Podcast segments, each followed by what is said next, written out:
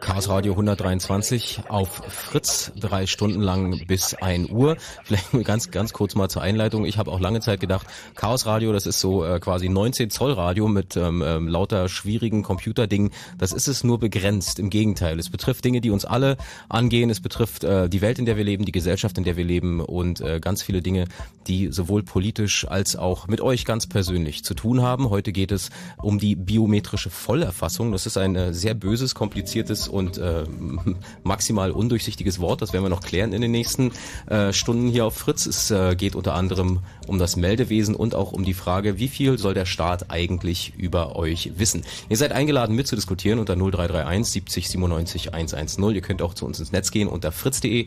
Da gibt's ein Board. Ihr könnt auch äh, auf ccc.de gehen. Da gibt's einen Link zum Chat und ihr könnt natürlich auch Mails schicken an chaosradio.ccc.de. Es werden heute so äh, Punkte besprochen werden wie Vorratsdatenspeicherung oder aber Fotofahndung oder Personenkennziffer oder aber Bundestrojaner. Und damit sind wir so ein bisschen bei der ähm, Nachfolge der letzten Sendung, Chaos Radio 122, wo es ganz viel um den Bundestrojaner ging. Das ist jetzt fast schon eine Woche, äh, einen Monat her.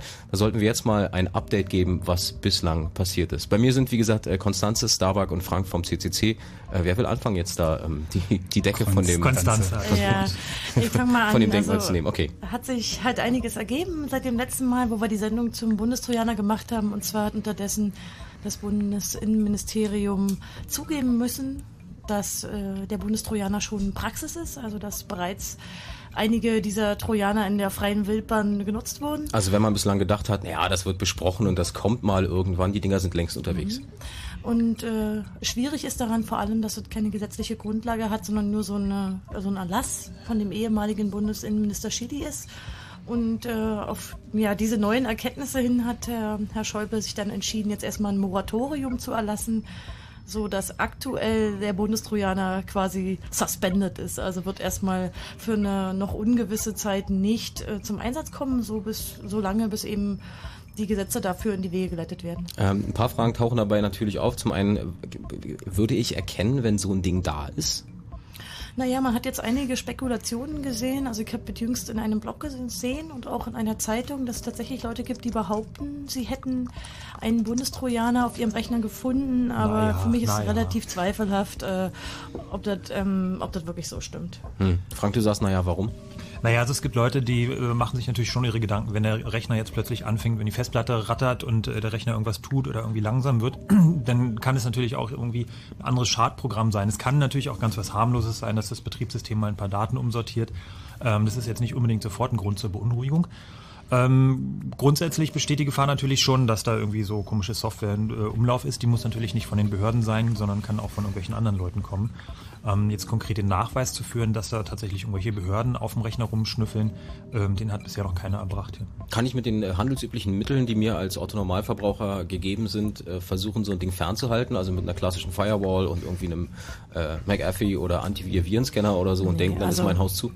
Da ist man als normaler Computerbenutzer ziemlich hilflos. So eine Antivirensoftware oder eine Firewall hilft schlicht gar nicht, weil ja der Bundestrojaner so geplant ist, dass es schon eine sehr spezielle Software ist, die für denjenigen, der eben ausgespäht werden soll, geschrieben ist und eben genau diesen ausschnüffelt und nicht so eine breite Schad- oder Spionagesoftware. Da ähm, gibt es ja wieder eine Menge Leute, ich zähle mich da auch dazu, die sagen, naja, ich habe jetzt irgendwie nicht wirklich irgendwas angestellt in meinem Leben und äh, müsste mich jetzt auch nicht als äh, Problemfall betrachten. Warum sollte Vaterstaat auf meiner Festplatte rumschnüffeln oder aber mich irgendwie äh, am Hauptbahnhof fotografieren und irgendwo abspeichern? Ich habe doch nichts getan, ich habe doch also auch nichts zu befürchten. Ja, natürlich, die ähm, man hat nichts zu verbergen. Debatte kann man in diesem Zusammenhang immer führen, wenn wir bestimmt auch heute noch mit den Hörern ein bisschen darüber reden. Aber ich habe da mittlerweile auch eine relativ kurze Antwort, nämlich ähm, wenn jemand zu mir sagt, dass er nichts zu verbergen hat, dann denke ich immer, oh Mann, der hat aber echt ein armes Leben. Nichts zu verbergen, wie langweilig. Außerdem besteht halt immer die Gefahr, dass man halt durch Zufall trotzdem irgendwie ähm, ausgespäht wird. Also wenn man zum Beispiel in einer WG wohnt und halt ähm, da der Bundestrojaner auf einen Rechner von einem Mitbewohner installiert werden soll und irgendwie dann erwischt sein Rechner. Das heißt irgendwie, man kann halt immer betroffen werden, äh, betroffen sein, obwohl man es halt irgendwie eigentlich nichts zu verbergen hat. Na, die Konsequenz dessen wäre jetzt paranoid zu werden und zu sagen, ich schaffe alle Computer ab und mache jegliche Kommunikation, die ich habe, mit einem Bleistift und einem Zettel.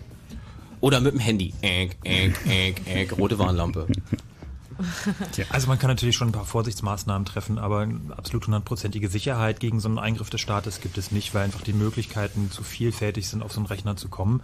Und letztendlich kann ich auch niemandem mehr trauen. Ich kann meinem Internetprovider nicht mehr trauen, ich kann dem, dem Hersteller von, von der Software, von meinem Betriebssystem nicht mehr trauen und ich kann möglicherweise nicht mal dem Computerhersteller mehr trauen. Und äh, dann habe ich als Computerbenutzer, als unbedarfter Computerbenutzer wirklich verloren.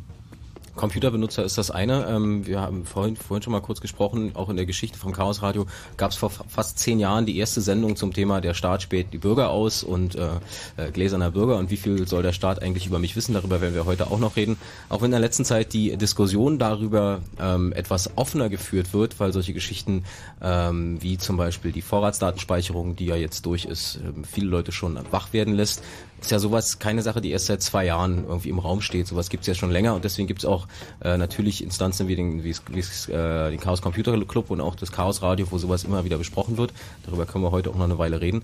Ähm, aber selbst wenn ich jetzt keinen Computer benutze, sondern, naja, per, per Internet oder per, E-Mail kommuniziere, nee, ist ja auch Computer, also per Handy kommuniziere oder so weiter und so fort, ähm, das ist ja mittlerweile auch nicht mehr so einfach zu haben. Vorratsdatenspeicherung ist ein Stichwort, was schon ein paar Mal gefallen ist. Vielleicht kann einer von euch nochmal irgendwie zwei Sätze dazu verlieren, was das für jeden von uns einzeln eigentlich bedeutet. Ja, also die Vorratsdatenspeicherung ist ein Projekt, was auf wieder mal auf äh, eine Initiative der EU zurückgeht. Ähm, und zwar ist da vor kurzem beschlossen worden, dass alle Handy, Festnetz und Internetdaten, also die Kommunikationsdaten, wer mit wem, jetzt verdachtsunabhängig ähm, in einem Zeitraum von sechs Monaten gespeichert werden. Also quasi von allen Bürgern, weil ja heute jeder eine von diesen drei Arten kommuniziert. Aber habt sich doch nicht so. Es werden ja nicht die Inhalte gespeichert. Es werden ja, ja nur die Informationen darüber gespeichert. Also das, heißt, das heißt irgendjemand weiß, dass wir heute miteinander telefoniert haben. Genau. Also wer halt irgendwie bei, bei Chaos Radio anruft, der, das, das wissen halt der, der Staat dann. Aber ähm, in Deutschland ist es ja noch ähm, nicht ganz so schlimm. Irgendwie in Frankreich gab es irgendwie genau heute die Aussage, dass sie irgendwie auch sämtliche Passworte von Mail-Clients und so weiter irgendwie auch mitspeichern wollen. Das heißt irgendwie da sind Ups. den, ja, da sind dem, dem Staat irgendwie keine wirklich großen Grenzen gesetzt. Also auch was, was die Zeit und so betrifft. Also die EU-Rechtlinie sagt halt irgendwie sechs Monate bis zwei Jahre mhm. und irgendwie die ähm, Nationalstaaten können es halt umsetzen, wie sie das gerne wollen. Wir, wir kommen heute eigentlich zur biometrischen Vollerfassung. Da werden wir noch, her, äh, noch genauer darüber, darauf eingehen. Es geht ums Meldewesen, um äh, Ausweise, die ihr habt, um Pass, den ihr habt. Was steht da eigentlich alles drauf? Es gab äh, vor längerer Zeit schon die Diskussion um den elektronischen Pass, der ja auch schon beschlossen ist und nach und nach eingeführt wird, wo nicht nur mehr drin steht, wer ich bin und wo ich wohne und wie ich heiße und wie groß ich bin und welche Augenfarbe ich habe, sondern da stehen noch ganz andere Sachen drin. Ja, klar. Also der biometrische Reisepass, der jetzt von einer Weile eingeführt wird, hat anfangs nur ein digitales Gesichtsbild gehabt, also im Prinzip ein Passbild wie früher, nur eben in digitaler Form. Und jetzt werden momentan schon in Deutschland Pässe so testweise ausgegeben, die eben die Fingerabdrücke enthalten. Und zwar von zwei Fingern und wenn es geht, halt von den beiden Zeigefingern. Also in, in digitaler Form heißt in dem Fall, dass sie halt einen RFID, also einen Funkchip eingebaut haben, ähm, wo halt genau diese Daten ähm, gespeichert sind und dann halt auch ähm, über die Luftschnittstelle halt ausgelesen werden können. Moment, Luftschnittstelle ist mir, ist mir jetzt zu technisch. Das bedeutet, wenn ich jetzt irgendwo mich zwischen äh, äh Potsdam und Belitz befinde, kann irgendjemand irgendeinen Satelliten anwerfen und weiß, wo ich bin, obwohl ich mein Handy aushabe oder was? Ähm, also ähm, Luftschnittstelle heißt in dem Fall, also laut Standard ähm, redet man da so von 10 bis 30 Zentimeter, mhm. kann halt irgendwie, wenn man ein bisschen die Leistung hochdreht, irgendwie sicherlich auf irgendwie ein, zwei Meter hochgedreht werden, ähm, aber halt irgendwie nicht mit Satellitenortung. Also das, da sind wir noch ein bisschen entfernt. Also kurz die Idee bei diesen Reisepässen ist, dass da einfach ein, Chip drin ist und äh, das ist so ein ähnlicher Chip wie bei einer Telefonkarte auch. Bei einer Telefonkarte habe ich diese Goldkontaktflächen oben, die stecke ich in, in, die Telefonzelle rein und dann werden die Daten damit übertragen. Und bei diesem Funkchip ist es so, dass die Daten eben nicht über diese Kontakte übertragen werden, sondern tatsächlich wie äh, ja im Prinzip ein, ein Funksender, wie irgendwie so ein WLAN oder sowas. Äh, nur, dass es äh, alles auf eine kürzere Reichweite angelegt ist. Das heißt also, der, der Grenzbeamte nimmt diesen Pass, legt ihn auf ein Lesegerät und dann werden die Daten da drahtlos übertragen. Wobei natürlich Wo, weiß man werden ja, die übertragen? Ein Lesegerät. Das heißt also, da wird also von einer, von einer, Grenz, eine Grenzkontrolle ja. wird ausgelesen dieses digitale Gesichtsbild. Das ist wichtig, damit ich dann auch eine, eine so eine biometrische Vermessung machen kann von meinem äh, Gesicht automatisch und später auch dann die Fingerabdrücke. Das heißt also, das ist ein Fingerabdruckscanner. Da lege ich meinen Finger drauf und die werden dann verglichen mit den gespeicherten aus dem Ausweis. Und damit also im Prinzip wie bei Kriminellen. Mhm. Und damit kannst du, ja, damit sind wir auch beim Thema dieser Sendung. Und damit kann man ein schönes Bild, ich reise irgendwo ein, mein, mein Pass wird da eingelesen und dann kann, wenn irgendein Computer mein Gesichtsbild gescannt hat, irgendeine Mautbrücke ein Foto machen und äh, man weiß, an welcher Raststätte ja. ich mir einen Kaffee gekauft habe, weil den habe ich wiederum mit einer EC-Karte bezahlt. Das Schöne dabei ist, dass du äh, das Gesichtsbild ja schon äh, abgibst, wenn du den Ausweis beantragst. Das heißt, also in dem Moment, wo du den holst, wo du den beantragst, musst du ja schon ein, ein Foto hinterlegen und später dann noch deine Fingerabdrücke und in dem Moment sind die gespeichert. Und da sind wir aber eigentlich auch schon mitten im Thema. Nämlich die Frage ist, was passiert mit diesen Daten, wo werden die gespeichert, wie werden sie aufbewahrt und wer darf darauf zugreifen? Und bei der Frage, wie viel soll der Staat eigentlich über euch wissen, äh, darüber könnt ihr mal nachdenken und ähm, uns dann auch anrufen unter 0331 70 97 110. Ihr seid herzlich eingeladen, dazu mitzudiskutieren. Ähm, wir werden jetzt ein bisschen ins Thema einführen. Frank hat eine ganz kurze Einleitung vorbereitet und ähm, dann denke ich mal, nach den Nachrichten wird die Diskussion losgehen. Und wir haben auch noch ein kleines Rätsel, aber das gibt es dann äh, in zehn Minuten etwa, oder? Ja, genau. Dann, äh, okay, machen wir erstmal. Oder willst du, kurz erst, willst du erst das Rätsel? Ganz kurz Musik ein bisschen, dann können wir hier nochmal kurz Okay, äh, ihr müsst noch hier an den Rechnern strecken. Ich habe eine mhm. hervorragende Musik ausgesucht, die ist schon äh, rattenalt. Warte mal, 2007, äh, die ist jetzt äh, fast 23 Jahre alt. Äh, abwärts, der Computerstart.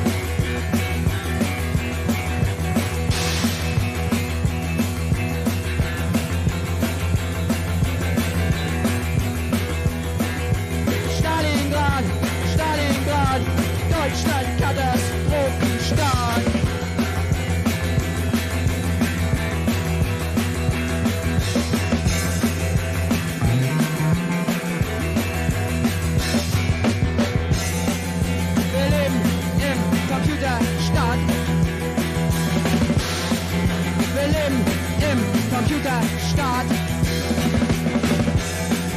Wir leben im Computerstaat.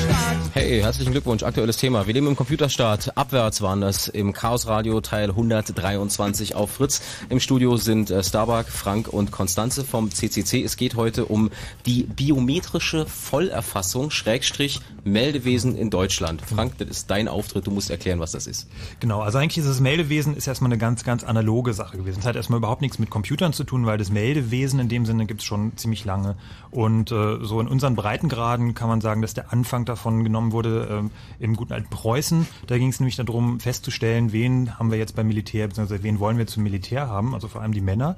Und da ist eigentlich so das erste Mal diese Erfassung der, der Bürger aufgetaucht. Es war natürlich dann auch interessant, äh, die Hochzeiten zu registrieren und Geburten, dass man da also mal sehen konnte, irgendwie ist möglicherweise jemand schon mal verheiratet, irgendwie noch so, dann geht es halt darum, wer, wer ist jetzt sozusagen heiratsfähig im Sinne von ist nicht schon verheiratet. Das ist natürlich auch ganz interessant zu wissen, in so einem Register zu haben. Ähm, das äh, dümpelte dann bis zum Anfang des 20. Weißt du, Jahrhunderts. weißt du, wie es gemacht wurde irgendwie? Also da gab es ja noch keine schnellen online klassische Bücher und es gibt auch äh, äh, viele Institutionen, die diese ganzen äh, Bücher von damals jetzt im Prinzip auf Mikrofilm verarbeitet haben.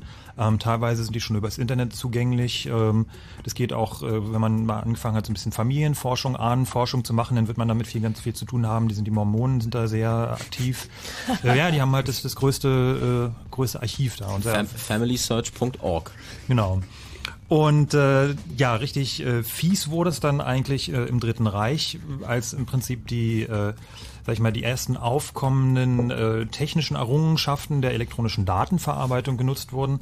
Das sind die sogenannten Hollerith-Maschinen gewesen, die damals von IBM dann äh, quasi groß gemacht worden sind und äh, im Dritten Reich da zum Einsatz kamen, um im Prinzip die Juden in Deutschland weit zentral zu erfassen, auszusortieren, äh, um dann, sag ich mal, böse wie es ist, zum Abtransport vorzubereiten.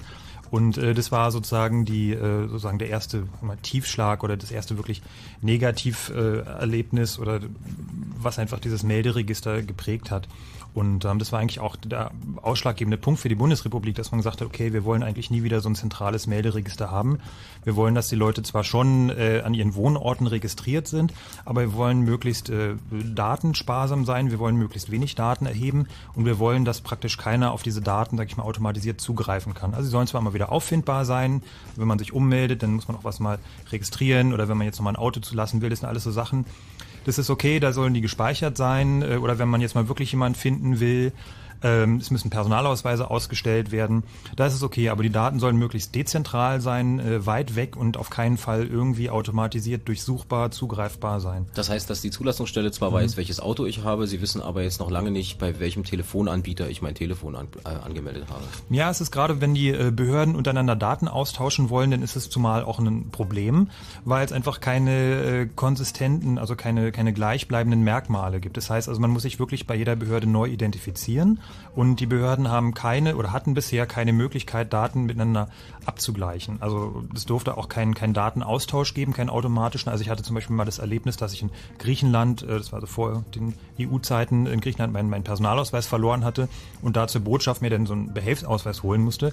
Und für die war das tatsächlich richtig ein Problem, eben aus Datenschutzgründen, einfach von der Meldestelle quasi meine Daten zu bekommen. So, das war halt wirklich ein Act.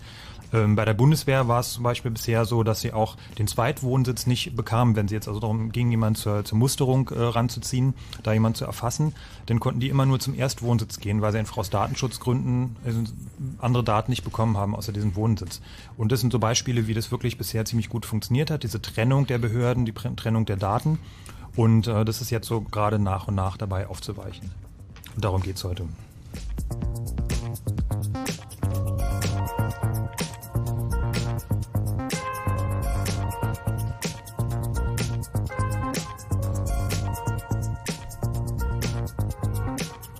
Biometrische Vollerfassung, ein kleiner Teil davon ist ähm, sozusagen das Meldewesen, das Frank vom CCC gerade eingeführt hat. Wir werden sicherlich auch noch über so Sachen reden wie die äh, Personenkennziffer, die ja immer mal wieder im Gespräch ist, dass also jeder von uns eine ähm, von der Geburt bis zum Tod immer gleichbleibende Nummer bekommt, die man in irgendeinen Rechner reinhacken kann und dann weiß man sofort, wer du bist, wo du bist und warum du bist.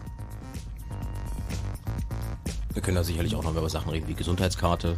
Das ist auch ein ganz beliebtes Thema. Zentralregister ist auch immer schön. Ja, klingt auch gut. Und natürlich an euch die Frage, wie viel soll der Staat eigentlich über euch wissen und wie viel weiß er schon?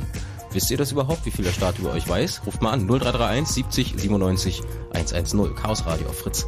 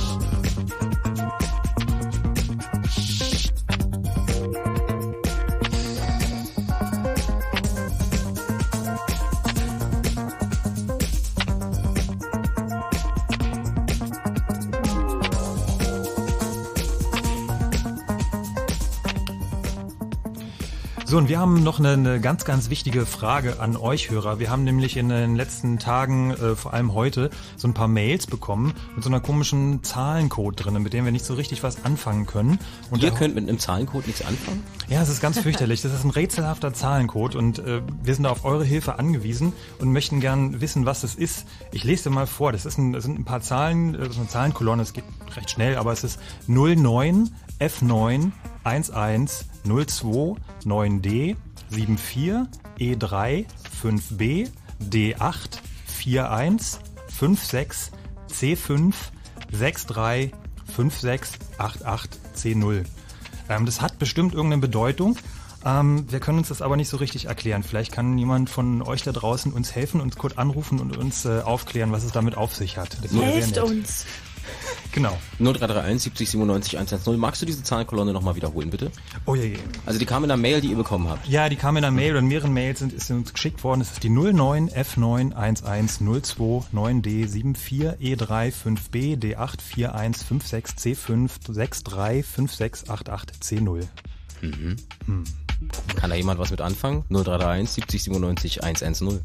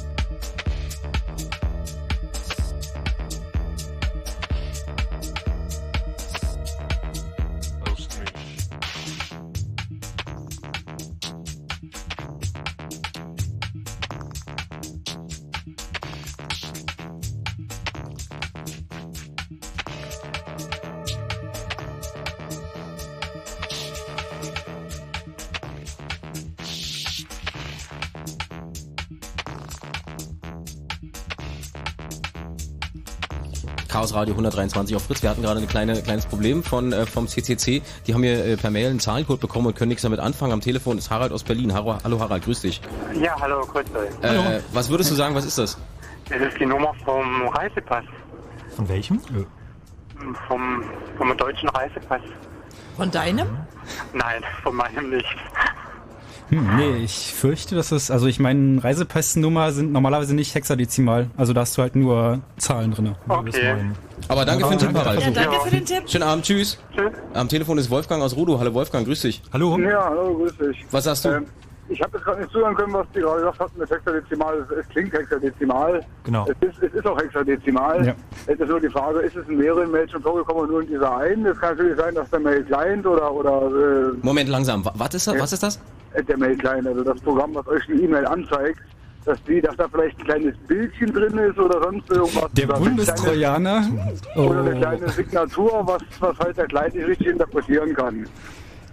Und deswegen wird es halt als, als ASCII ausgegeben und wird dann hexadezimal angezeigt. Hm. Nee, das, dafür ist doch viel zu kurz. Nee, ich glaube nicht. Ja gut, das Also ist, es war halt explizit schon- kurz, das stimmt, das stimmt. Okay, ähm, Wir probieren es mal noch Wolfgang, auf weiter. jeden Fall danke für den Tipp. Hexadezimal ist es in jedem Fall. Tschüss. Okay, tschüss. Und äh, wir können ja noch ein bisschen weiterrätseln, was dieser merkwürdige Code ist. Ansonsten geht's dann nach den Nachrichten weiter im Chaos Radio 123 zum Thema biometrische Vollerfassung. Wie viel soll der Staat eigentlich über euch wissen? Und was weiß der Staat schon alles?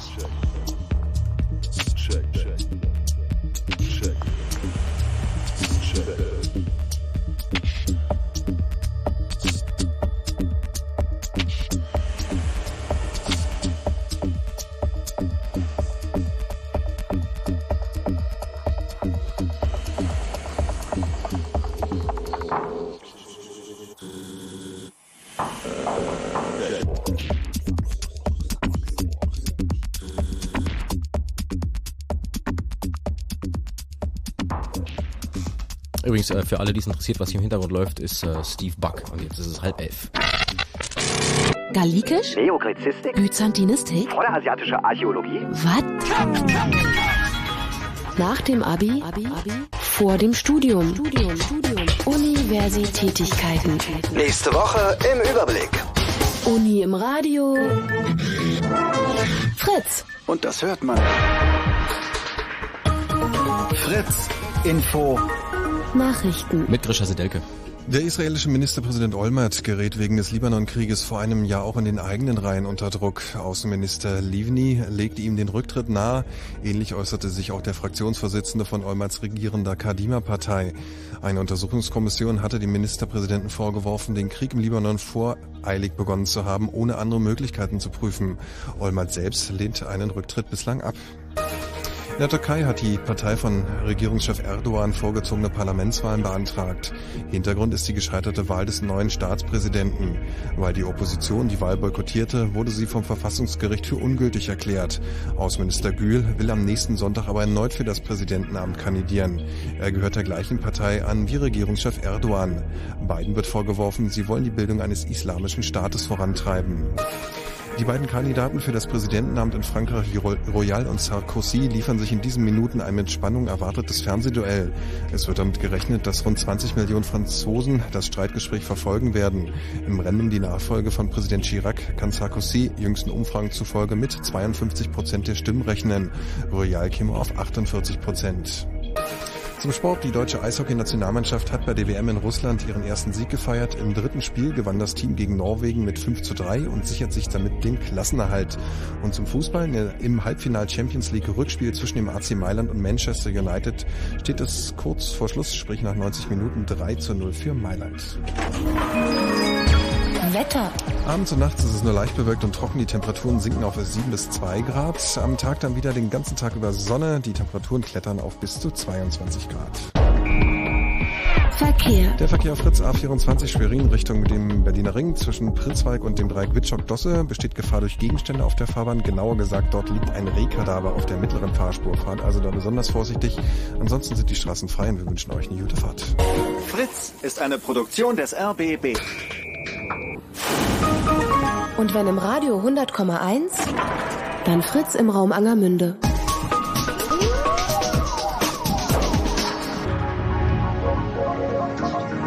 Blue Moon. Chaos Radio 123 auf Fritz. Heute mit Frank, Konstanze und Starbuck vom CCC. Mein Name ist Jakob Kranz. Wir reden über biometrische Vollerfassung, was äh, das Meldewesen und die Erfassung der Bürger bedeutet. Das hat Frank eben ganz kurz eingeführt. Äh, wir werden äh, gleich noch mehr zum Thema Biometrie hören. Was ist das eigentlich? und Was soll das alles? Aber vorher müssen wir noch ganz kurz eine Geschichte klären. Ihr habt äh, erzählt, ihr habt gerade eine Mail bekommen mit einem merkwürdigen Zahlencode. Äh, ihr wisst nicht genau, was das ist. Wir hatten eben schon gerade äh, jemand am Telefon, der gesagt hat, es ist äh, auf jeden Fall ein Hexadezimalcode. Da ähm, wird meine Mathematik schon ganz dünn. Und am Telefon ist Jan, der kann vielleicht noch mehr sagen. Hallo Jan. Hallo. Moin Moin. Was sagst du? Hi. Äh, ist der geknackte HD-DVD-Code. Der was? Und zwar äh, gibt es jetzt zwei neue äh, Videoformate für Datenträger. einmal Blu-ray und einmal HD-DVD. Das ist das, wo sie nicht, sich nicht entscheiden können, was jetzt richtig ist. Genau, die können sich nicht entscheiden, überhaupt nicht. Allerdings können sich die Hacker ganz gut entscheiden, weil sie gesagt haben, egal welches von beiden, wir wollen es nicht verschlüsselt. Und der wurde vor einiger Zeit schon geknackt und heute hat den irgendjemand bei, ähm, ich glaube, wie heißt das, dick.com reingestellt. Äh, ist nicht das erste Mal, Google hat den auch schon drinne gehabt, äh, musste den rauslöschen. Oh war ja. Und heute hat Dick den äh, drinne gehabt, hat den gelöscht und die Community hat allerdings gesagt, sie möchten den gerne drinne haben. Und Dick hat sich demnach irgendwie einem enormen Ansturm gebeugt und hat ihn jetzt reingestellt wieder. Dann müssen wir ihn jetzt natürlich auch aus den ganzen Streams und aus dem aus der Vergangenheit rausschneiden. Genau, die müssen jetzt aus eurem, Also ihr habt aus nichts gehört. Gedächtnis raus. Das heißt sozusagen, also wenn man jetzt diesen Key hat, dann kann man quasi ähm, auch diese DVDs, äh, sag ich mal, kopieren oder ungeschützt äh, angucken, oder? Ach, doch nicht kopieren, wir sind doch keine Raubkopierer. Das war mir wichtig, dass du das jetzt nochmal sagst, Jan. Wer macht denn sowas?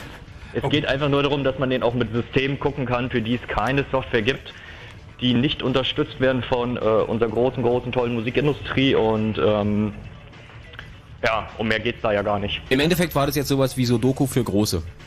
Danke, Jan, für den Anruf. Danke für die. Aufklärung. Tschüss. Ciao. So, dann hätten wir das auch geklärt, dass ihr, was ihr für komische Mails bekommt. Können wir uns jetzt endlich wieder dem Thema widmen, ja? Genau, es geht ums Melderegister und es ist ein Begriff, der ist ja schon äh, gefallen, die sogenannte Personenkennziffer. Und äh, da müssen wir auch ein bisschen ähm, zurück in die Geschichte gehen, nämlich ungefähr so in die äh, 70er Jahre, in die 60er Jahre. Ha, ha- hab ich so ein Ding eigentlich, eine Personenkennziffer? Nee, du hast sowas äh, noch nicht. Ähm, und wir sind auch alle ganz glücklich darüber, dass wir das nicht haben. Es gibt äh, in Amerika ist sowas ähm, abgewandelt in der sogenannten Social Security Number, also in der Sozialversicherungsnummer ähm, versteckt oder enthalten. Das ist, ähm, kennt ihr vielleicht aus dem Fernsehen und aus Filmen. Ähm, das ist eine ganz, ganz wichtige Identifikationsnummer. Und äh, wenn die wegkommt, dann hat man ganz, also wegkommt im Sinne von, dass irgendjemand bekannt wird, dann hat man ein ganz, ganz großes Problem, weil man muss diese Nummer angeben, wenn man ein Konto eröffnet, äh, für, wenn man ein Auto mieten möchte. Also wenn man ich deine Nummer habe, bin ich du, quasi. Schon fast, ja, Mhm. genau. Also es ist, da ist es halt besonders verschärft, weil nicht mehr viel sagen wir, zusätzliche Identif Identifikationsmöglichkeiten vorgesehen sind, sondern diese Nummer ist wirklich quasi wie so deine Personen, ja, Personenkennziffer, wie der Name schon sagt. Ähm, es gibt in der Schweiz und in Österreich im Prinzip auch. Ähm, in Deutschland hat man sich aber eben gerade darum, äh, man wollte es nicht haben, man hat es wirklich abgelehnt, weil man einfach diese zentralen Datenzusammenführung nicht haben wollte. Man wirklich, wollte wirklich alles äh, sozusagen dezentral haben, verteilt haben, überall äh, ausgelegt. Und es sollte keine Zentralfassung dieser Person geben. Und so eine, so eine Personenkennziffer, die ist eine Zahl, die bekommt man von Geburt an und behält man bis zum Tod oder auch 20 Jahre darüber hinaus. Ähm, und es ist eben eine Sache, die wirklich so äh, in unseren Gesetzen zwar nicht äh, ganz wörtlich festgeschrieben ist, die aber immer wieder von Entscheidungen vom Bundesverfassungsgericht äh, immer wiederholt wird. Nein, sowas wollen wir nicht, sowas ist nicht im Sinne der Bundesrepublik. Ähm, das ging also als erstes los, äh, als äh, 67, äh, 1967 äh, es die ersten äh, Gesetzentwürfe dafür gab. Damals hat aber schon äh, der, der Rechtsausschuss des Bundestages und später auch das Bundesverfassungsgericht gesagt, nein, es darf so eine Personenkennziffer nicht geben. Das ist also gegen die Ideen von diesem verteilten, von diesem dezentralen Melderegister. Ähm, da ging es also um so, ein, so ein, quasi eine Mini-Volkszählung, die damals gemacht wurde, der sogenannte Mikrozensus. Ähm, später ist das Ganze dann nochmal aufgekommen, die Diskussion, und ist dann auch wieder vor dem Bundesverfassungsgericht gelandet. Da ging es dann um die Volkszählung. Da war also wieder die- Frage, dürfen die Menschen in Deutschland äh, so erfasst werden, zentral erfasst werden, mit einer Nummer versehen werden. Da ging es also um die Kennnummer, die auf diesen Fragebögen, die da drauf war.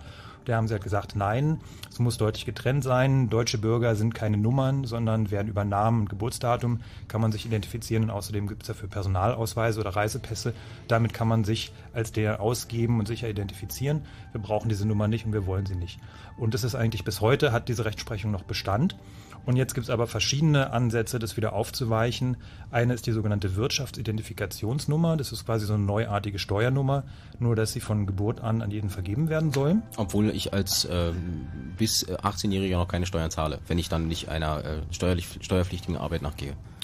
Ja, genau. Es Mhm. kann aber trotzdem sein, weil irgendwann wirst du halt Steuern zahlen und dann hast du da der Nummer schon mal vorsorglich. Ah, wie praktisch. Genau, wie praktisch, Ja. genau. Muss man die nicht mehr beantragen. Genau, und die andere versteckte Einführung von so einer Personenkennziffer ist über die biometrischen Merkmale. Wenn nämlich spätestens dann, wenn die Fingerabdrücke bei uns in den Pässen gespeichert sind, dann haben wir ein unveränderliches Merkmal, was quasi eine Zahlenfolge ist, äh, so ähnlich wie wir sie gerade vorgelesen haben, nur eben also von der Länge her nur vielleicht noch ein bisschen länger, ein bisschen umfangreicher. Aber es ist einfach eine, eine Kennziffer, eine mathematische oder eine numerische Kennung, die aus den Fingerabdrücken von meinen Fingern, die ja sich auch über, mein, über das Leben nicht verändern, dann festgelegt sind. Die dich halt eindeutig identifiziert. Und das ist auch der Grund, warum wir eigentlich heute eben auch über Meldewesen und Personenkennziffer reden, weil nämlich de facto diese Einführung der biometrischen Merkmale und die Diskussion darum, wie die gespeichert werden, eigentlich ein Thema sind. Also Biometrie und PKZ, also Personenkennziffer, gehören halt zusammen. Da gibt's ähm, gleich noch einen interessanten Anruf von Stefan aus Lichtenberg. Ähm, in der DDR gab's ja auch eine Personenkennzahl. Genau. Äh, warte mal. Hallo Stefan, guten Abend. Schönen Abend. Ja, Hallo. in der DDR gab's, bist, bist du äh, DDR-Ossi? Ja, ich bin ein bisschen älter. Alte Ostbirne? Etwas, etwas älterer Jahrgang und Hm. deswegen kenne ich das aus der DDR. Und da gab es eine Personenkennzahl. Hast du damit direkt Kontakt gehabt Ja, oder? sicher doch. Jeder, der einen Personalausweis gekriegt hat, hat eine Personalkennzahl, Personenkennzahl gekriegt. Was stand denn da drin? Ja, das war, nee, das war eine lange Nummer halt. Genau. Und da, die war eben eindeutig, die musste man eben überall angeben. Und die hat man eben überall ange angegeben. Äh, kannst du mal ein paar Beispiele nennen? Also irgendwie, wo hast du die angegeben? Also wo hast du nicht deinen Ausweis gezeigt, sondern irgendwie die Personenkennziffer angegeben? Das sind doch schon ein paar Jahre her, ich weiß nicht mehr, wo ich noch Okay. Viel, viel interessanter ist vor allen Dingen die Frage, äh, die, die, diese Daten gibt's ja irgendwo noch. Gibt's diese, diese DDR-PKZs irgendwo noch? Sind die? Naja, also klar ist auf jeden Fall, dass äh, interessanterweise diese sogenannte zentrale Personendatenbank ab genau 1984 funktionsfähig war. Also schon 1970 wurde die geplant und dann halt umgesetzt über mehrere Jahre. Ähm, ich denke schon, dass die Daten natürlich noch bestehen, aber so aktuell werden da die heutigen Ermittlungsbehörden keinen Zugriff mehr haben. Bei der Stasi-Unterlagenbehörde? Also ich meine, wo, wonach hat denn die Stasi irgendwie ihre Daten klassifiziert? Doch wahrscheinlich, also ich meine, es ist naheliegend, dass sie dann auch die PKZ genommen haben. Also vermutlich hat Also wenn- sicherlich die Stasi auf diese Daten zurückgegriffen, aber die ist ja nun heute auch nicht mehr existent. Also wenn das vielleicht jemand weiß, ja, aber die Bürtler-Behörde zum Beispiel, also wenn das jemand weiß irgendwie, ob die Stasi ähm, die zum Beispiel benutzt hat, die PKZ, dann könnt ihr ja mal Bescheid sagen. Das wäre Ja. interessant zu wissen. Okay, Stefan, wir sind also jetzt mal so weit, du hattest eine Personenkennzahl und wir sind jetzt in der Diskussion, dass man möglicherweise wieder eine kriegen wird und warum man die nicht haben möchte. Ja, aber ein kurzer Tipp noch dazu, also die Parallele liegt doch nah, aber mal ganz ehrlich gesagt, nee. Ja. Okay. Damit wünsche ich dir Ja. einen wunderbaren Abend. Ja, Stasi 2.0. Tschüss, Stefan. Punkt. Tschüss. So. Personenkennzahl hatten wir gerade abgehandelt. Das Wort biometrisch fiel schon ein paar Mal. Was bedeutet das im Detail? Ähm, biometrisch, also Biometrie ist die Vermessung von Körpermerkmalen. Ähm, dazu zählen halt so Sachen wie ähm, die ähm, Finger, Gesichtsbilder oder halt auch so dynamische Sachen wie die Stimme oder zum Beispiel auch das, das Tippverhalten. Und Wie, ähm, wie, wie Tippverhalten? Ähm, also das ist ähm, eine Idee, die no, noch nicht so wirklich ausgereift ist. Also es gibt schon eine An also Anwendungssoftware dafür, ähm, die halt ähm, Benutzer anhand ihres Tippverhaltens klass klassifiziert. Also wie ich quasi Wie du auf tippst, genau, die- Texte eingebe. wie- Soll ich wie mal stark kurz du- vormachen?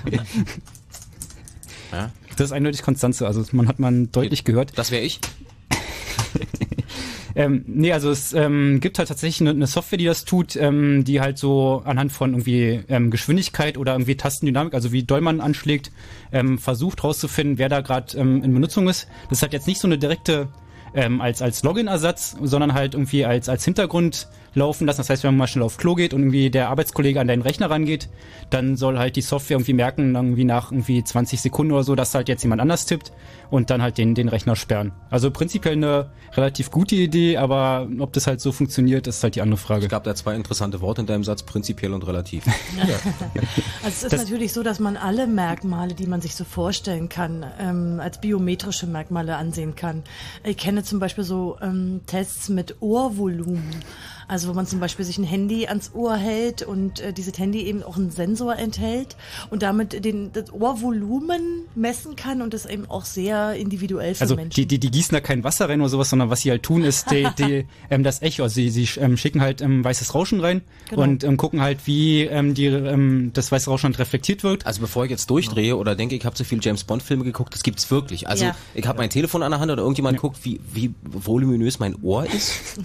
Also indem man einfach Strohsack. Schallwellen, in diesem Fall war es Musik, ähm, in dein Ohr leitet und äh, durch die Reflexion misst er halt das Volumen im Ohr.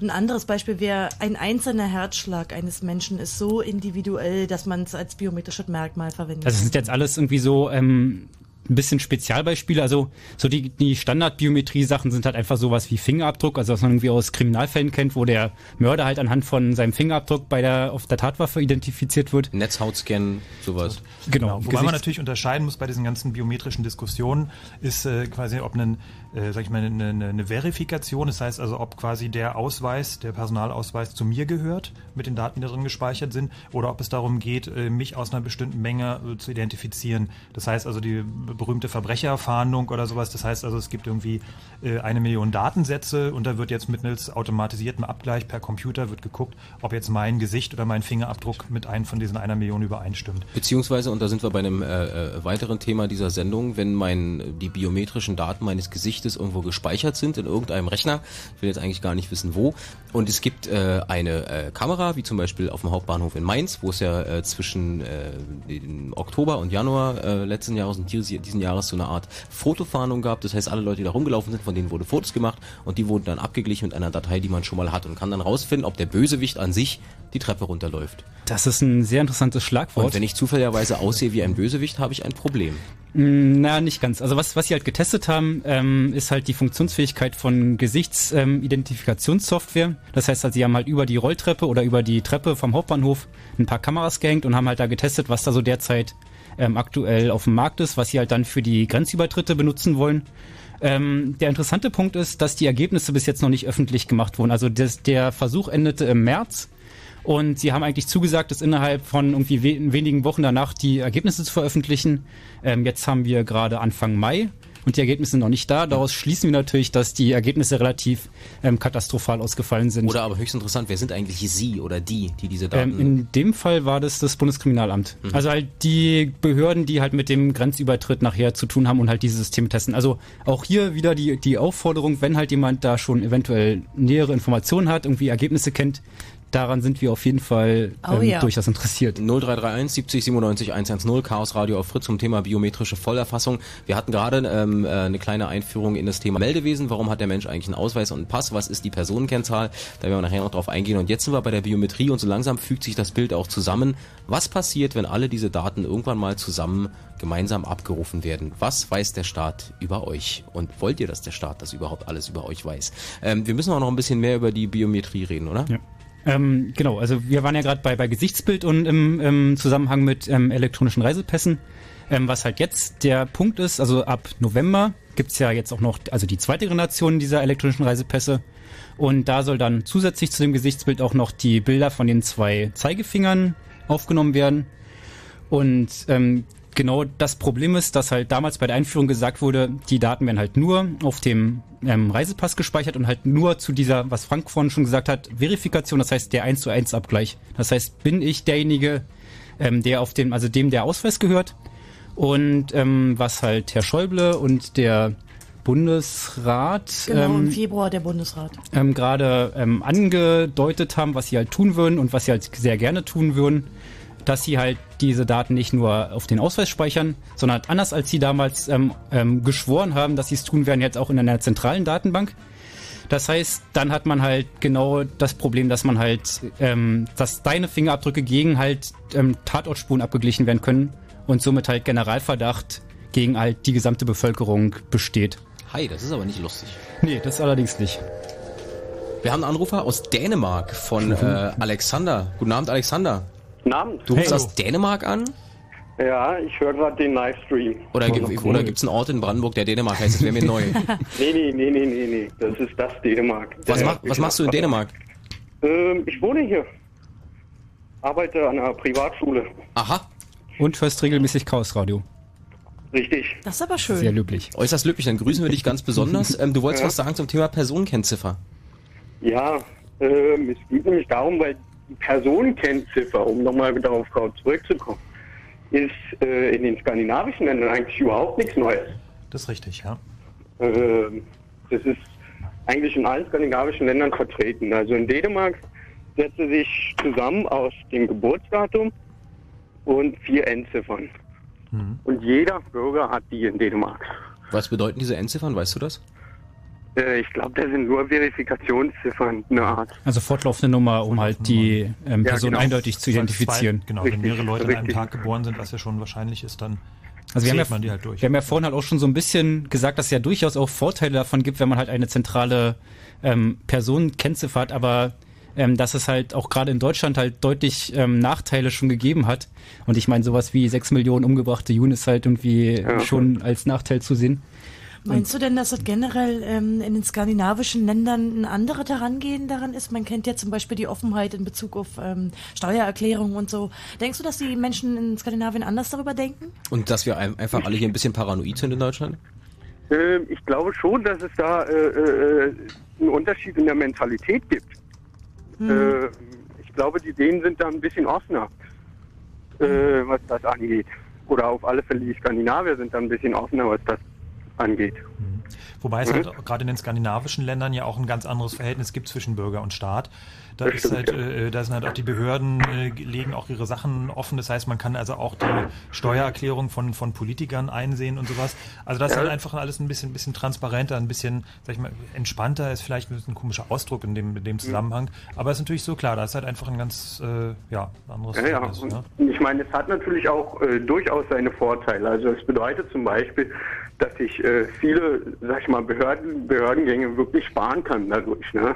Mhm. Das ist klar, weil, weil es läuft einfach viel flüssiger, sag ich mal so. Okay, aber dafür braucht man ja keine Personenkennzahl. Also das haben wir gestern schon mal andiskutiert, als wir uns über das Thema ein bisschen unterhalten haben, dass man ja durchaus mit ähm, digitalen Signaturen oder halt ähm, E-Government, wie es so schön heißt, ähm, ähm, die, die Sachen auch regeln kann, ohne halt eine eindeutige Personenkennziffer zu haben. Naja, Ja, das, das macht das es ist schon natürlich einfacher. richtig. Wobei da ich sagen muss, da sind die Skandinavier auch ein bisschen mehr vorne als die Deutschen, meiner Mhm. Meinung nach. Aber naja, in Deutschland wird da gerade schon auch ähm, aufgeholt. Es gibt ja auch eine EU-Richtlinie, die sogenannte E-Government-Richtlinie, die ja auch die Mitgliedstaaten der EU dazu auffordert, ihre Verwaltung ein bisschen zu vereinheitlichen und zu straffen, effizienter zu machen. Ich denke aber, dass die Skandinavier da ein bisschen voraus sind. Und dass auch gerade die Datenschutzbedenken in Deutschland hier diese Vereinheitlichung der Verwaltung äh, beschränken. Aber wie ist es denn mit dir? Hast du dann ein äh, gutes Gefühl dabei äh, in Dänemark, dass du da diese Personenkennziffer hast? Äh, ist es in Ordnung da oder hättest du manchmal auch lieber, dass die Behörden vielleicht nicht so gut informiert sind? Also es ist ma- manchmal hätte ich schon lieber, dass sie nicht ganz so gut informiert werden, werden. Äh, es, weil es ist manchmal auch nicht nur bezüglich Behörden. Also um mal jetzt mal zum Beispiel ein Beispiel zu nennen, äh, letztens da habe ich zum Beispiel eine Bestellung übers Internet gemacht bei einem dänischen Shop ähm, und dann sollte ich natürlich, wie gesagt, meine Adressdaten alles angeben für die Lieferung. Ähm, und als ich meine Telefonnummer eingegeben habe, ähm, dann hat irgendwie, wurden dann bei Datenbanken abgesucht und dann kam meine Adresse sofort äh, zum Vorschein und Oh. alle Formular, das Formular war komplett ausgefüllt. Deine Ah, ja. Telefonnummer. Ja. Ja. Also sie wussten Oh. mehr über dich, als du geahnt hast, ja. Hm. Das ist ja schon so ein bisschen erschreckend. Das, das ist, Sind dir Äh, eigentlich äh, Fälle bekannt, wie in den USA, wo wir ja die Social Security Number haben und doch so einige an Betrug äh, passiert? Sind dir solche Fälle aus Dänemark bekannt? äh, nee, nicht wirklich.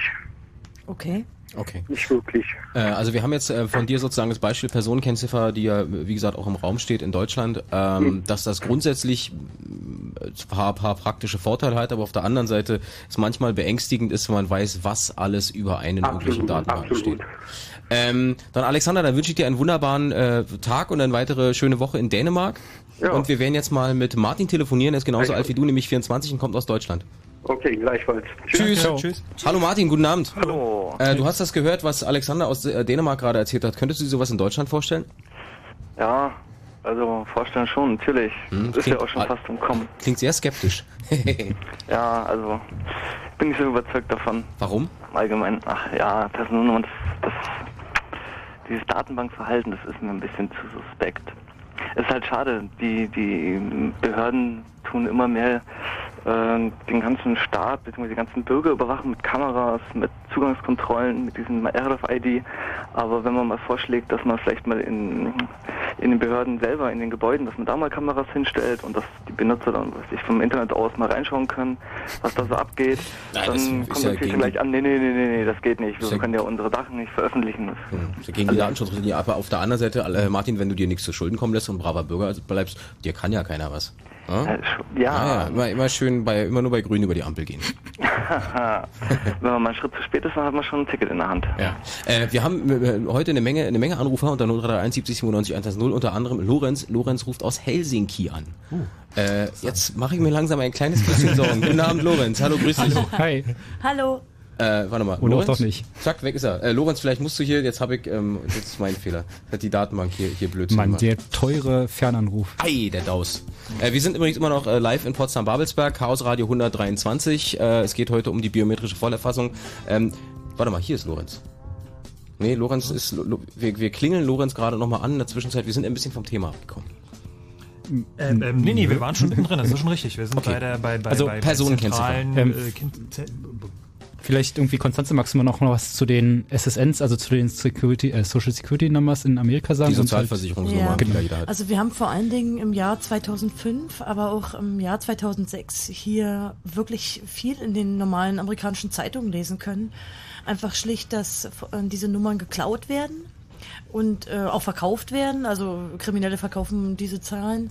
Ähm, einfach Das heißt, schlicht, weil wenn man irg- irgendeine Behörde diese Nummer hat, dann ist es mehr oder weniger auch machbar, dass ich an diese Nummer rankomme. Ich muss nicht mal dir die sozusagen abpressen. Ja, gibt halt verschiedene Wege. Also entweder wenn die Behörden zum Beispiel ihre Daten backuppen und äh, per Tapes äh, zu den Rechenzentren schicken oder eben wenn sie nicht gesicherte Netze haben, dann kommen diese Daten eben abhanden. Und da sieht man besonders äh, gerade in letzter Zeit viele Fälle von Betrug mit diesen Zahlen.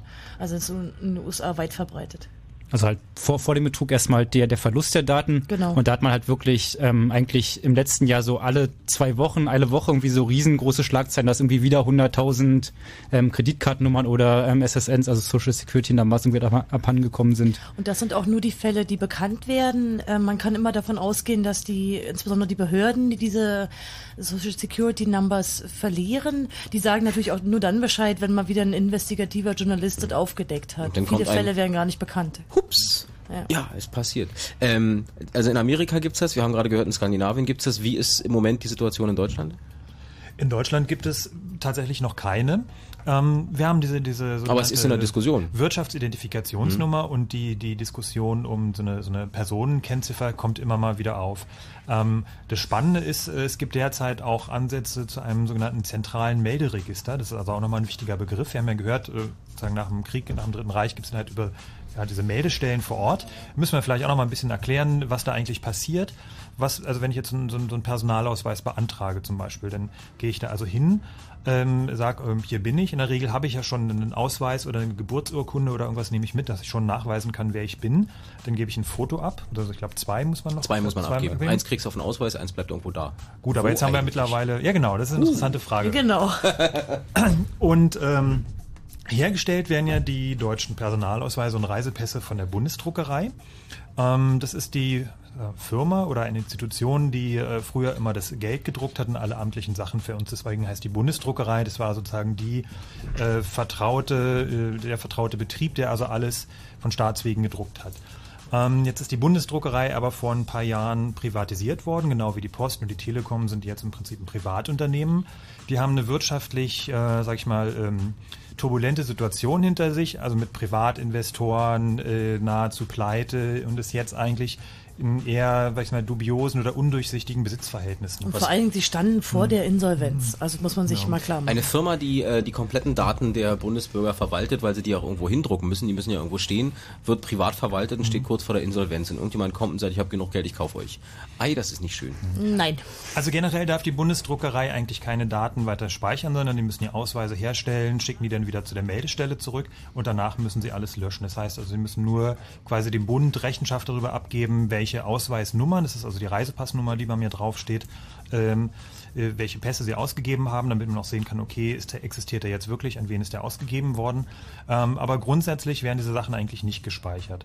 Und äh, jetzt ist halt ein neuer Vorstoß, dass man sagt, okay, wenn wir schon jetzt so ein zentrales Melderegister und alles modernisieren und außerdem äh, wollen wir nach Terroristen fahnden und äh, überhaupt, äh, jetzt können wir das eigentlich auch schon zentral speichern. Wenn wir das schon alles schon digital erfassen, dann wollen wir das auch äh, komplett digital speichern und eigentlich wollen wir auch so ein großes Google haben über die ganzen Daten. Wir lassen es zwar alles noch äh, dezentral in Meldestellen überall. Noch. Ähm, noch, äh, weil es ist ja eigentlich äh, auch so vorgeschrieben, das wollen wir auch gar nicht anfassen. Aber wir wollen natürlich auch bundesweit drüber suchen. Das heißt also, man der sogenannte automatisierte Abruf von Daten.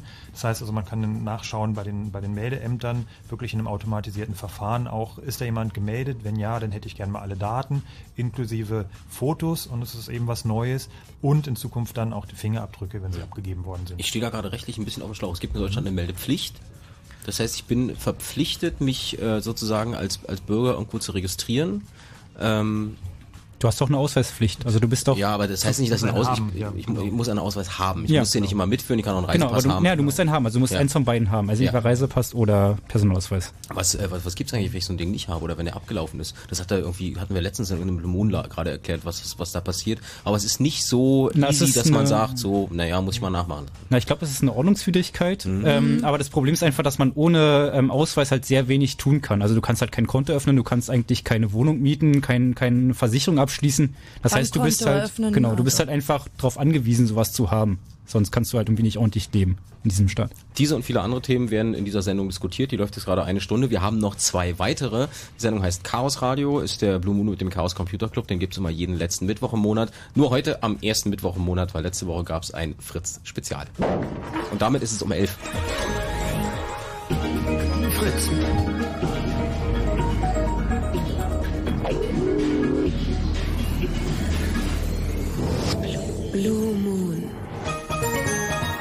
Es geht heute um die biometrische Vollerfassung bei uns in Starbuck, Frank und Konstanze vom äh, CCC. Wir ähm, reden also darüber, was es bedeutet, wie viel Daten von einem gespeichert werden, was die Meldeämter alles überhaupt wissen und an euch auch die Frage, wie viel soll der Staat über euch, der Staat über euch wissen und was wisst ihr eigentlich, was der Staat über euch weiß? Wir hatten jetzt schon interessante Anrufe aus Dänemark, wo es äh, so eine Personenkennzahl gibt. In Deutschland wird immer mal wieder darüber diskutiert, das hat Frank gerade erzählt. Und äh, jetzt ist äh, Lorenz wieder am Telefon. Lorenz ruft aus Helsinki an. Hallo Lorenz. Hallo, grüß Hallo, euch. Ja, wieso haben wir plötzlich so viele Hörer in Skandinavien? Das freut mich ja total, aber Na, aber wahrscheinlich sind wir einfach schon ein bisschen äh, weiter vorne dran. Ja. uns. Wo, wohnst du dort oder bist du da auf Urlaub? Nee, ich wohne dort. Ja, okay. seit wann? Und auch seit eineinhalb Jahren. Mhm, okay. Hast du schon eine PKZ? Na, natürlich. ohne, ohne geht's gar nicht. Aber ich wollte eigentlich noch was viel Interessanteres erzählen, was uns letztlich passiert ist, wo man sieht, warum man das, auch wenn der Staat eigentlich an nichts Böses tut, nicht direkt, warum man sowas eigentlich nicht haben will. Wir hatten letztlich in, in aller Früh, also halb sieben, einen Anruf, äh, aufgebrachte Frau, das Auto würde ihr im Weg stehen, unser Auto. Wo, woher weiß Und sie, dass das Ja, euer Auto genau. ist? Alles, was man machen muss, ist bei der Polizei anrufen, die ähm, das Nummernschild, Nummernschild durchgeben und schon kriegt man quasi sämtliche Daten über einen raus. das ist ja bei, bei, bei uns ist das ja so, dass die Polizei dann sagt, wer das ist und auch wie einen Streifenwagen vorbeischickt.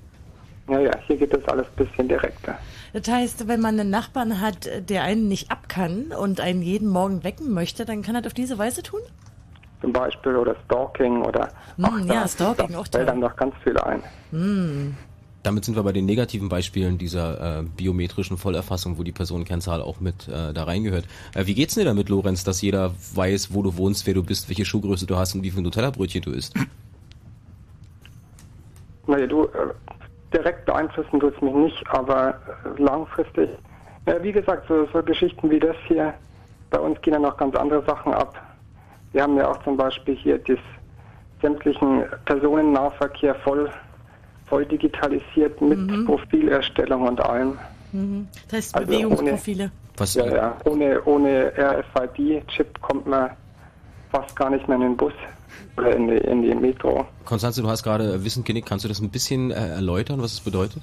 Naja, man muss sich einfach vorstellen, äh, dass die öffentlichen Personennahverkehr Verkehre, da gibt's jetzt mehrere im europäischen Raum, halt mit diesen RFID, also funkende Chips wieder ausgestattet sind, so dass man natürlich im Nachhinein äh, diese Bewegungsprofile der Fahrgäste aufzeichnen kann. Und äh, zunächst mal wird es für logistische Zwecke benutzt, also um wegen meiner... Ähm, Wie viele Fahrgäste ja, transportiert genau, die U-Bahn in einer um Stunde? den Fahrplan zu optimieren. Aber natürlich äh, wird jeder Ermittler sich die Finger lecken nach diesen Daten. Und wenn diese Daten erstmal anfallen, ist es wie immer, dass nämlich die Ermittlungsbehörden plötzlich darauf zugreifen wollen, wenn irgendein beliebiger äh, Straffall passiert. Hm. Oder aber ich sage dann im Zweifelsfall, na, da fahre ich mit, nicht mehr mit der Bahn, da fahre ich mit dem Auto. Na, Fahr- ist auch fahr- nicht so eine gute Idee wegen unter der einer Maut und der Mautbrücke durch, die weiß, wo mein Nummernschild ist. Hm, Ja, naja, gut, okay.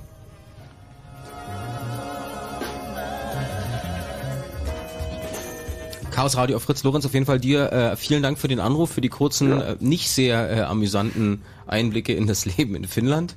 Nichts da. Wir wünschen dir einen, äh, einen beruhigenden, entspannten Tag. Und geh früh schlafen, weil du wirst morgen wieder geweckt werden von deiner Nachbarin.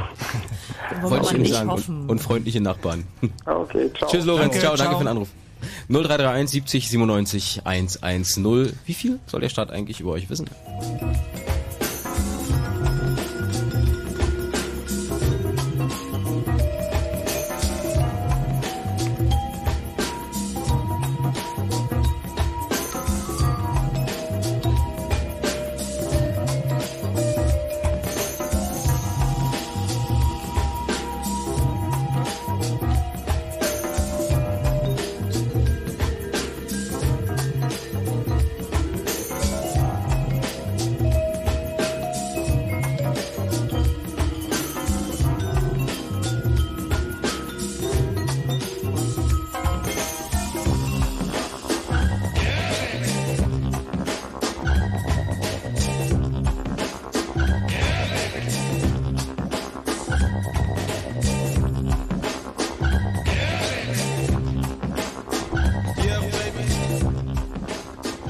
Radio auf Fritz am Mittwochabend, kurz nach elf. Am Telefon ist Sven aus Köpenick, der interessante Post von seiner Behörde bekommen hat. Hallo Sven, guten Abend. Guten Abend, schön. Wie geht's dir denn? Jo, gut soweit. Äh, Gut soweit. Dann erzähl mal, was passiert ist. Also es ist gar nicht so lange her, das war jetzt vor ein bisschen über eine Woche. Oh, ich bin aufgeregt, Entschuldigung. Ey, alles gut, Ähm, alles gut. Jedenfalls äh, von der Behörde so, ein- äh, so, ein, so ein Einschreiben gekriegt, dass ich angeblich nicht im Besitz eines gültigen Personalausweises bin Mhm. und auch keinen Reisepass und so und dass ich unbedingt den nachbeantragen müsste, sonst würde die unten stehen, halt irgendwie was von Geldbuße bis zu 1000 Euro und so weiter. Das ist Äh, ja interessant. Genau. Aber du, du hast sowas, oder? Das- Naja, sicherlich.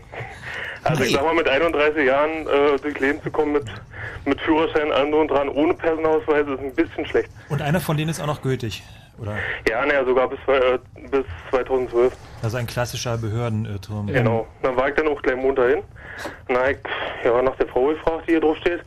War dann nicht da, aber die hat, äh, hat mich dann halt an eine Kollegin weiterverwiesen und äh, ja, hat so gesagt, naja, hm, dann ist meine Kollegin wohl ein Fehler unterlaufen. Dann habe ich auch gesagt, naja, also war ich schon ein bisschen sauer und habe dann halt auch gemeint, naja, so eine Kollegen sollen irgendwann mal die Vorratsdatenspeicherung Das ist ja echt verwalten. Also. So viel, so viel zum Thema, eure Daten sind da sicher und es passiert euch. Aber Genau so. noch, noch mal eine kurze Nachfrage. Äh, Die Daten, also es stimmt wirklich überein. Also du- die haben dich nicht falsch geschrieben, irgendwie nicht irgendwie Nee, nee, deine Adresse nee, nee. verwechselt. Also es ist wirklich. Naja, vor allen Dingen, ich äh, bin ja nach, äh, vor anderthalb Jahren ungefähr nach hier Köpenick gezogen und da habe ich ja auf dem Ausweis ja den Umzug, also den, Neu den Aufkleber raufgekriegt. Ja. Und ja, naja, ich meine, und das ist nach anderthalb Jahren, äh, wenn ich angeblich, wenn die Kollegin noch da irgendwie meinte, ja, mich da irgendwie nicht eintragen zu wollen in diesem Verzeichnis da, dann fände ich das auch schon, also wie gesagt, also die Leute auch jetzt mich anschreiben zu können, die, die, die Logik alleine schon, äh, mich anschreiben zu können, auch wenn ich gar nicht irgendwo wohnlich gemeldet sein kann, weil ich ja dann auch wieder einen Personalausweis vorzeigen müsste. Also das, das finde ich auch auf jeden Fall krass. Also ich habe so eine Geschichte auch noch nie vorher gehört, dass halt irgendwie das Amt einen anschreibt, dass man einen Personalausweis beantragen soll. Aber es gibt ja auch, es gibt, man, es gibt ja auch immer die Gesch- Geschichten, dass Leute Post bekommen und sagen, äh, Sie sind ja übrigens tot. Bitte schicken Sie Ihre Lohnsteuerkarte wieder Ähm, zurück. gehst, gehst, du, gehst du da nochmal hin? Also, oder ist das jetzt für dich abgegessen? Nee, wie gesagt, also ich war da und die hat sich dann halt nochmal zweimal entschuldigt und ja, äh, hat sie gefreut, dass ich da so äh, schnell gekommen bin und das geklärt habe. Und Also es- es wäre auf jeden Fall mal interessant zu wissen, ob das halt öfter passiert oder ob das jetzt ein Ausnahmefall ist und wie sie das begründet, dass das passiert ist. Also weil das ist irgendwie echt ein unglaubliches Ding, finde ich. Aber ist es nicht eigentlich auch ein bisschen beruhigend? Also ich meine, nee, mal im Ernst, also das einfach so, das einfach nicht so 100% Der Staat denkt für dich mit. Ja. Beruhigend, dass du Post kriegst? Dass es nicht 100% Amt, du möchtest funktioniert. bitte deinen Ausweis neu machen? Wenn Ja. du sowieso einen hast, dann finde ich nicht sehr beruhigend. Ja, vor allen Dingen steht da drauf, dass ich, äh, kann man ja sowas ankreuzen, oder hat, haben die ja was angekreuzt von wegen, ob der noch äh, Gültigkeit hat oder eben, ob ich überhaupt den besitze. Und dann ist hier angekreuzt, sie sind nicht im Besitz eines Personalausweises. Ähm, hast, hast du das Schreiben noch? Ja, ja. Also kannst du uns das irgendwie zukommen lassen? Na klar, habt ihr einen Fax oder so? Äh, Oder- oder- ähm, Äh, pass auf, Per E-Mail? Mail. Schick mal eine Mail an, Genau. an chaosradio.ccc.de. Chaosradio Dann können wir dir auch at eine Faxnummer sagen. oder so. ccc.de, da sind auch alle anderen Mails von euch, Genau. wenn ihr Fragen habt oder Kommentare zu senden, gut aufgehoben. Dann haben wir auch eine Faxnummer dann. Also, weil das ist definitiv interessant und da wollen wir auch mal dann nachhaken. Alles klar, schicke ich euch zu. Danke. Super, danke. Danke für den Anruf, Okay. Sven. Schönen Tschüss. Abend. Ciao. Tschüss. Äh, und keine Sorge, Vaterstadt guckt nach dir. Na klar. alles Und die, die gucken übrigens auch nach, ob du brav um halb zwölf das Licht ausmachst, Großer. Na, dann mal los. Ja. Tschüss. Okay, also wir reden heute im Blue Moon über die biometrische Vollerfassung. Was für ein hässliches Wort. Wir haben es jetzt schon ein bisschen geklärt. Wir sind jetzt dabei, äh, warum es Ausweise gibt und ein Meldewesen, was biometrische Daten eigentlich sind. Also sowas wie Fingerabdrücke und ähm, äh, Größe und, und äh, Stimme und äh, mein Gesicht und so weiter und so fort. Und sind jetzt bei der Diskussion, bislang könnte man ja sagen, naja, pff, sollen sie machen. Was kann eigentlich damit alles passieren? Und wo ist das Problem? Warum regen sich alle darüber auf? Also der große Wunsch nach vor allem nach den Fingerabdrücken ist eigentlich in den 70er Jahren in den Hochzeiten der RAF aufgekommen. Das war der damalige Generalbundesanwalt Buback, der gesagt hat, also eigentlich ist jetzt mal gerade die richtige Zeit, dass wir mal komplett von der ganzen Bevölkerung die Fingerabdrücke erfassen. So, und es war aber damals schon klar, äh, eben auf diesem, äh, basierend auf diesem anderen äh, Urteil, dass es also eben diese Personenkennziffer nicht geben darf. Also so ganz äh, einfach wird es nicht. Und äh, man hat das auch damals schon gemerkt, mh, das wird wahrscheinlich auch nicht klappen, das ist mit der Verfassung nicht vereinbar und äh, wir würden damit ja die ganze Bevölkerung im Prinzip wie Kriminelle behandeln. Das heißt also, wenn wir jeden antanzen lassen und dann so richtig klassisch Ist das aber jetzt übrigens auch noch nicht mit der Verfassung vereinbar. Ist es jetzt auch noch nicht. Nee, aber es wird jetzt trotzdem geändert. natürlich erstmal äh, ab November werden auf jeden Fall von jedem Reisepass, den wir beantragen, müssen wir die Fingerabdrücke abgeben, äh, wenn nicht noch ein Wunder passiert. Und äh, dann haben Das wir heißt, wenn ich die gleiche bin, Situation. verlängere ich meinen Pass vor November und habe dann noch zumindest für ein paar Jahre Ruhe. Ja, genau. Also ähm, wichtig war es hier vor, also 2005 haben sie ja den, den ersten Generation des E-Passes eingeführt mit Gesichtserkennung. Da haben wir es schon gesagt, irgendwie holt euch irgendwie vor November noch einen neuen Pass. Der ist zehn Jahre gültig. Ihr könnt irgendwie mit dem trotzdem weiterhin in die USA einreisen und überall rumfahren. Ähm, das gleiche gilt natürlich jetzt auch. Irgendwie, wenn ihr eure Fingerabdrücke nicht abgeben wollt oder noch nicht abgeben wollt, auf jeden Fall vor November noch einen neuen Pass holen. Ähm, das Problem ist, ähm, das könnt ihr ähm, nicht machen, wenn ihr in einen der ähm, Meldeämter geht, die an diesem Test derzeit teilnehmen. Also es gibt halt jetzt schon Gibt es einen eine, vorläufigen Liste, eine, Test. eine Liste irgendwo, wer dabei ist? Also ja, Pots- und Potsdam ist sind auf jeden 50 Fall Stück. dabei. Also es sind von den 5700 Meldeämtern, die wir haben, 50. Also wir wissen von Potsdam, von Bremen. Bremen, von Hamburg, die sind wohl gut verteilt über die Bundesrepublik. Vielleicht hört ja jemand zu aus Potsdam. Genau, also und kann das- einfach mal berichten, wie das so war und hat sich jetzt gerade in der letzten Zeit einen Reisepass geholt und musste deinen Fingerabdruck abgeben. Das wäre natürlich super, wenn da mal jemand anrufen kann, auch mal berichten kann. wie Also das was, da so ähm, was halt der, der Fall ist, dass man, ähm, wenn man halt in solchen Meldeämtern, also wenn man dort seinen Ausweis, seinen Pass beantragt, dann kommt man halt nicht darum, seinen Fingerabdruck abzugeben, obwohl man halt eigentlich ja die Wahl hätte und ähm, die Frist noch nicht abgelaufen ist, aber dort ist es dann halt verpflichtend. Man kriegt irgendwie 5 Euro Rabatt, Mhm. was ich irgendwie echt eine sehr lächerliche ähm, Summe für die Preisgabe irgendwie sehr persönlicher Daten finde. Ähm, und man, man kommt halt, wie gesagt, nicht drum rum. Ähm, ja. Hast du gerade äh, irgendwie, bist du über deinen, deinen Satz gefallen, Starbucks? Äh, Ja, ich wollte noch irgendwas sagen, aber. Pass auf, du suchst deinen Thema- Satz. Äh, wir haben äh, quasi die Telefonleiste immer voll. Ihr könnt auch gerne weiter anrufen. 0331 70 97 110. Wir reden über die biometrische Vollerfassung äh, mit der etwas polemischen Frage hinten dran. Wie viel soll der Staat eigentlich überhaupt über, über euch wissen und was weiß der Staat über euch alles? Am Telefon ist Marco aus Eberswalde. Guten Abend, Marco. Ja, schönen Abend. Hallo. Grüße dich herzlich. Ähm, Hast du schon mal über solche Geschichten wie Personenkennziffer und Fingerabdrücke in deinem Ausweis und ähm, sowas wie dein Handy ist äh, trackbar und man weiß, wo du bist, hast du da- darüber schon mal nachgedacht? Ist das ein Thema in deinem Leben? Ähm, ja, das ist man schon, weil ich auch viel drüber gelesen habe schon. Mhm. Und ich bin der Meinung, ähm, wenn es erstmal durch ist, dann ist es halt legalisiert, weil ich bin der Meinung, der Staat kann jetzt schon jeden kontrollieren, den er nur kontrollieren möchte. Und er weiß auch alles. Also da bin ich mir ziemlich sicher. Kann man das, kann man das so sagen? Kann man da so, so äh, quasi? Also was, was, was meinst du mit, mit kontrollieren? Also, Ähm, ja, also die, also die Möglichkeiten heutzutage sind ja SMS kontrollieren, Telefon abhören. Und wenn man jetzt äh, weiß, was vor 20, 30 Jahren schon in Abhörtechnik möglich war, dann wissen wir, wo wir heute sind, wenn wir uns, ähm, ob jetzt Satellit ist oder weiß ich nicht, was noch alles gibt, aber ich bin mir sicher, dass noch viele Sachen gibt, gibt wo wir überhaupt nicht Bescheid wissen früher.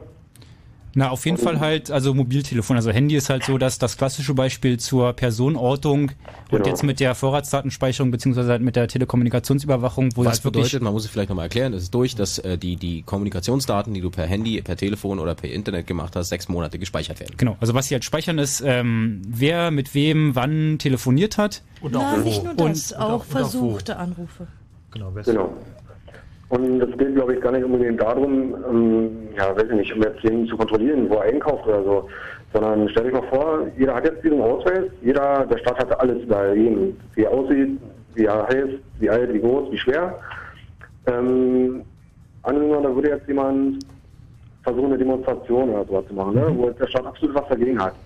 Dann gibt es halt kleine Ladestich vom Staat, gar nichts Großes, aber das kommt gar nicht dazu. Also es ist halt die Vollkontrolle. Die legalisierte Vollkontrolle wird es dann irgendwann geben.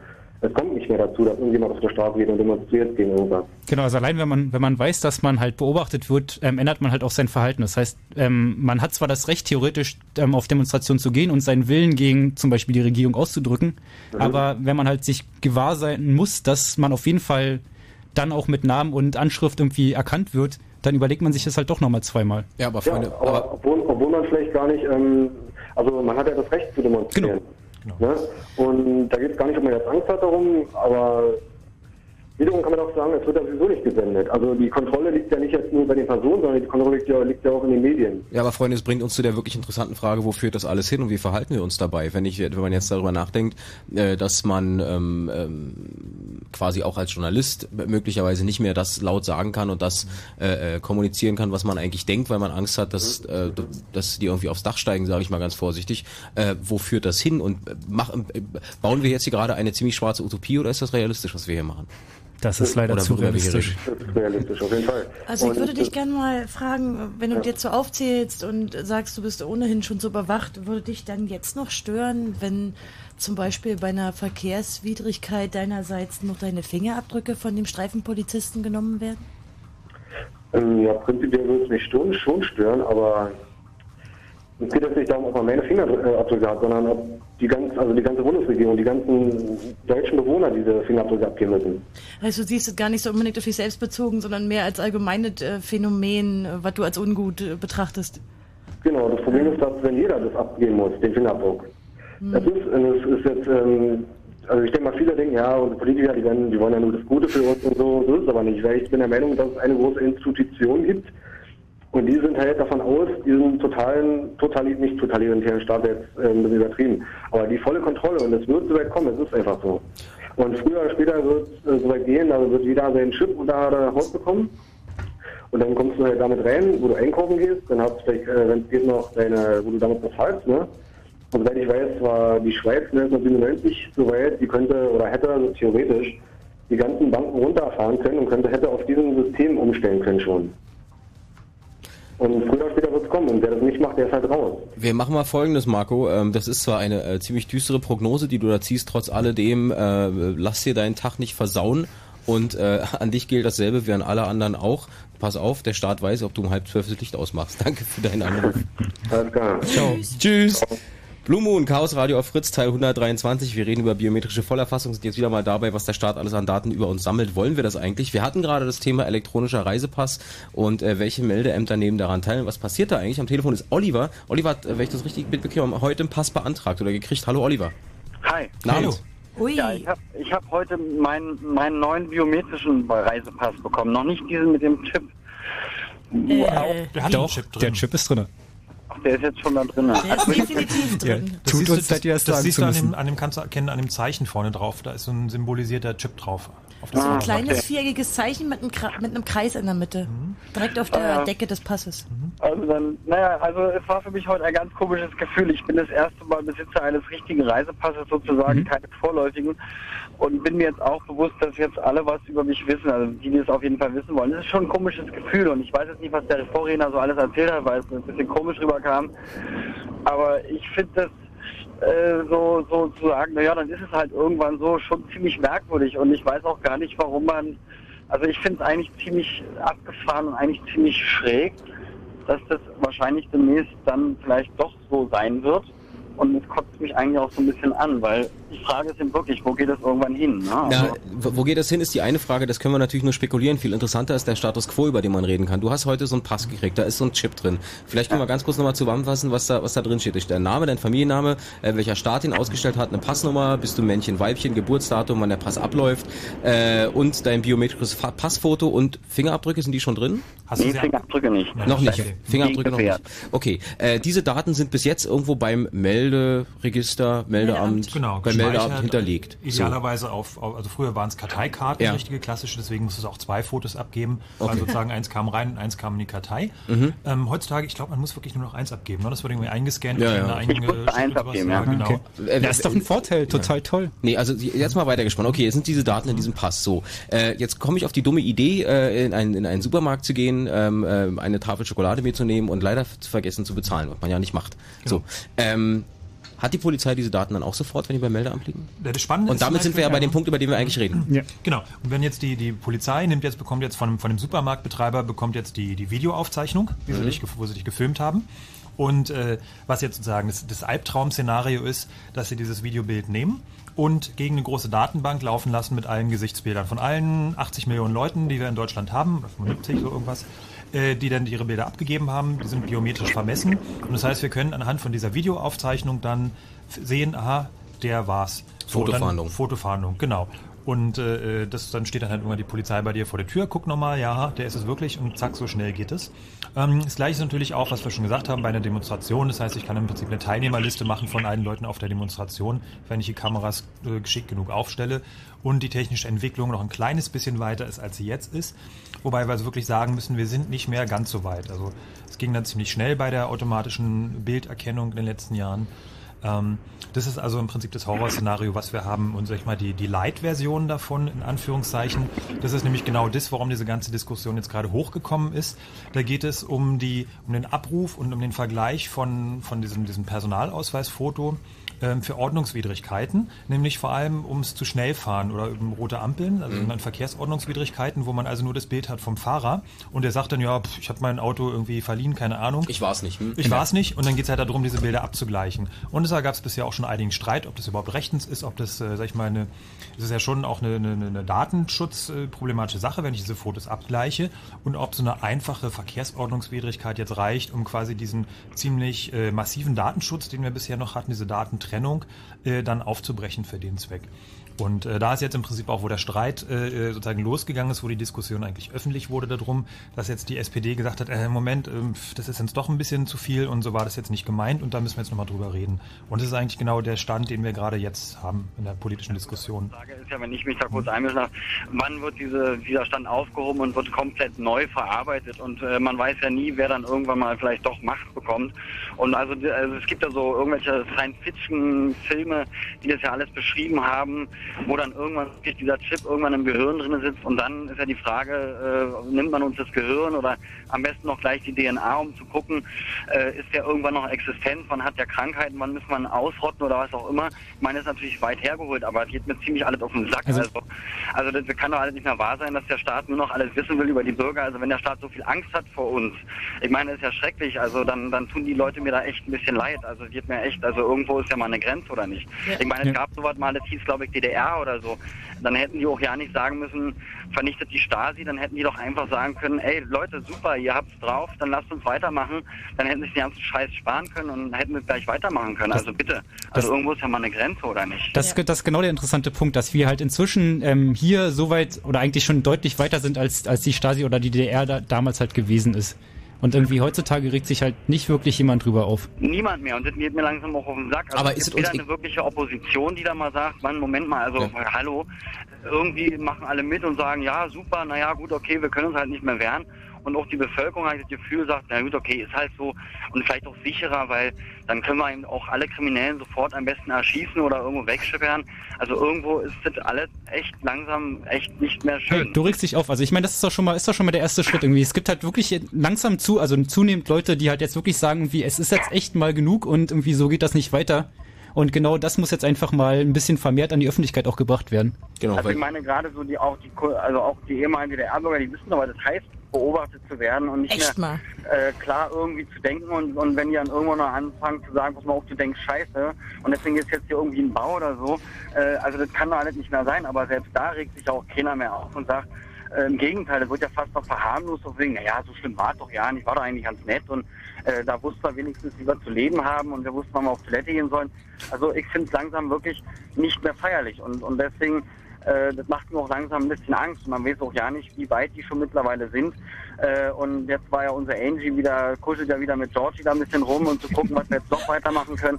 Also irgendwo ist echt einfach mal Grenze und, und, und kann nur hoffen, dass irgendwann mal Politiker wach werden und sagen, Leute, äh, äh, stopp, also das geht nicht. Aber dann, ich meine, äh, ob denn unser ehemaliger Innenminister war, unser jetziger Innenminister ist, die flippen ja vollkommen aus bei dem Thema und sagen, na super geil. Also, also irgendwie, also es ist schon beängstigend, muss ich ehrlich sagen. Und äh, da kommen einem so echt komische Filme in den Kopf, wo man sagt, hm, das gab's ja alles schon mal und äh, pff, Ja. dann haben wir es halt wieder. Und vielleicht brauchen wir Deutsche das auch, ich weiß es ja nicht. Vielleicht ist das so Nee, schön nein, nein, rumfliegen. Nein, wir brauchen nein, das nicht. nein. Die Sache ist, ähm, ich finde ja, du fasst es sehr schön zusammen. Ich musste darüber nachdenken, als die ganzen Zeitungen und, und äh, die Fernsehsender in Deutschland über diesen Film Das Leben der anderen berichtet haben, als er Ja. jetzt eben zu den Oscars in Amerika ja wieder in der Presse war. Alle haben darüber berichtet, ähm, aber irgendwie niemand hat diesen Bezug zu der heutigen Realität Ja. gesehen, Mhm, mhm. der einfach klar da ist. Ja, vielleicht waren die ja schon in meiner Wohnung, weil ich irgendwas verboten in meiner Macht habe. Also Oder in deinem Rechner.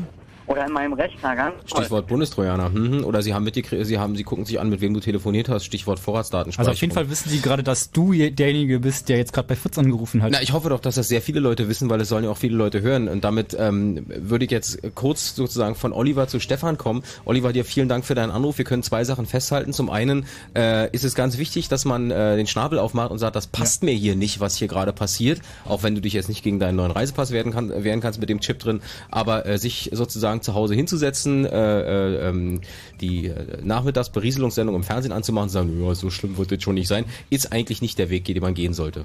Nee, finde ich auch. Oliver, Ja. deswegen dir einen schönen Abend und äh, denke dran, der Staat guckt, ob du halb zwölf das Licht ausmachst. Also vielen Dank auf jeden Fall. Ja, tschüss. Danke, Tschüss. 0331 70 97 110 Blue Moon mit dem Chaos Computer Club auf Fritz, Ausgabe 123. Wir reden über biometrische Vollerfassung und ihr seht, es ist nicht äh, äh, eine rein technische Diskussion, obwohl wir schon viele äh, äh, Einblicke in die Technik bekommen haben, sondern vor allen Dingen auch eine gesellschaftspolitische Diskussion, die uns alle angeht. Zum Beispiel auch dich, lieber Stefan aus Lichtenberg. Guten Abend. Ja, schönen guten Abend. Hey, du- ähm, erstmal wollte ich äh, jetzt mit meinen Vorrednern schon eine ganze Menge vorweggenommen. Mhm. Ich wollte aber noch mal was, was Geschichtliches erzählen. Ähm, das hatte ich nämlich mal irgendwo gelesen, weil meines Wissens nach, nachdem die äh, Deutschen unter dem NS-Regime in Norwegen oder Finnland war das, äh, eingeritten sind, haben die dort es eigentlich ziemlich schnell geschafft, innerhalb von einem Monat fast sämtliche Juden zusammen ähm, zu trommeln. Norwegen war das. Mhm. Und das lag meines Wissens daran, dass dort die angemeldeten Radios, die Karteien äh, der jüdischen Bevölkerung, Ja. einfach separat aufbewahrt wurden. Ja, sehr also schön, genau. Das zeigt alleine schon mal, wie gefährlich es eigentlich sein kann, irgendwo von jemandem irgendwelche Daten zu speichern. In meinen Augen gibt es auch leider nicht wirklich Sicherheit, dass wir in Deutschland unsere Daten hier jetzt getrennt derzeit abliegen müssen, weil Gut, in meinen Augen, wenn die Datenbanken einigermaßen dieselbe Schnittstellen haben, ist es sogar noch effektiver, diese getrennten Datenbanken abzufragen, zeitgleich als eine zentrale. Also ich habe auf jeden Fall schneller das Ergebnis da. Äh, und, Du meinst, äh, weil man nicht so lange sucht in den Daten oder was? naja, ja, ich habe ja kleinere Datensätze, Mhm. die ich durchsuche. Und wenn ich jetzt nun an, sage ich mal, 1000 Datenbanken gleichzeitig diese Suchanfrage losschicke, werde ich auch entsprechend schneller das Ergebnis haben, weil halt alle 1000 gleichzeitig meine Suchanfrage bearbeiten. Also, was auf jeden Fall, Hat ähm, Starbuck eine Meinung dazu? Ähm, sehr, sehr passend zu dem, zu dem Thema ist halt die Terrorismusdatenbank, wo halt genau auch sie dieses irgendwie Ich bin Islamist im Fleck drin steht. Das heißt irgendwie, wir sind halt einfach schon wieder so weit, wie wir damals gewesen sind.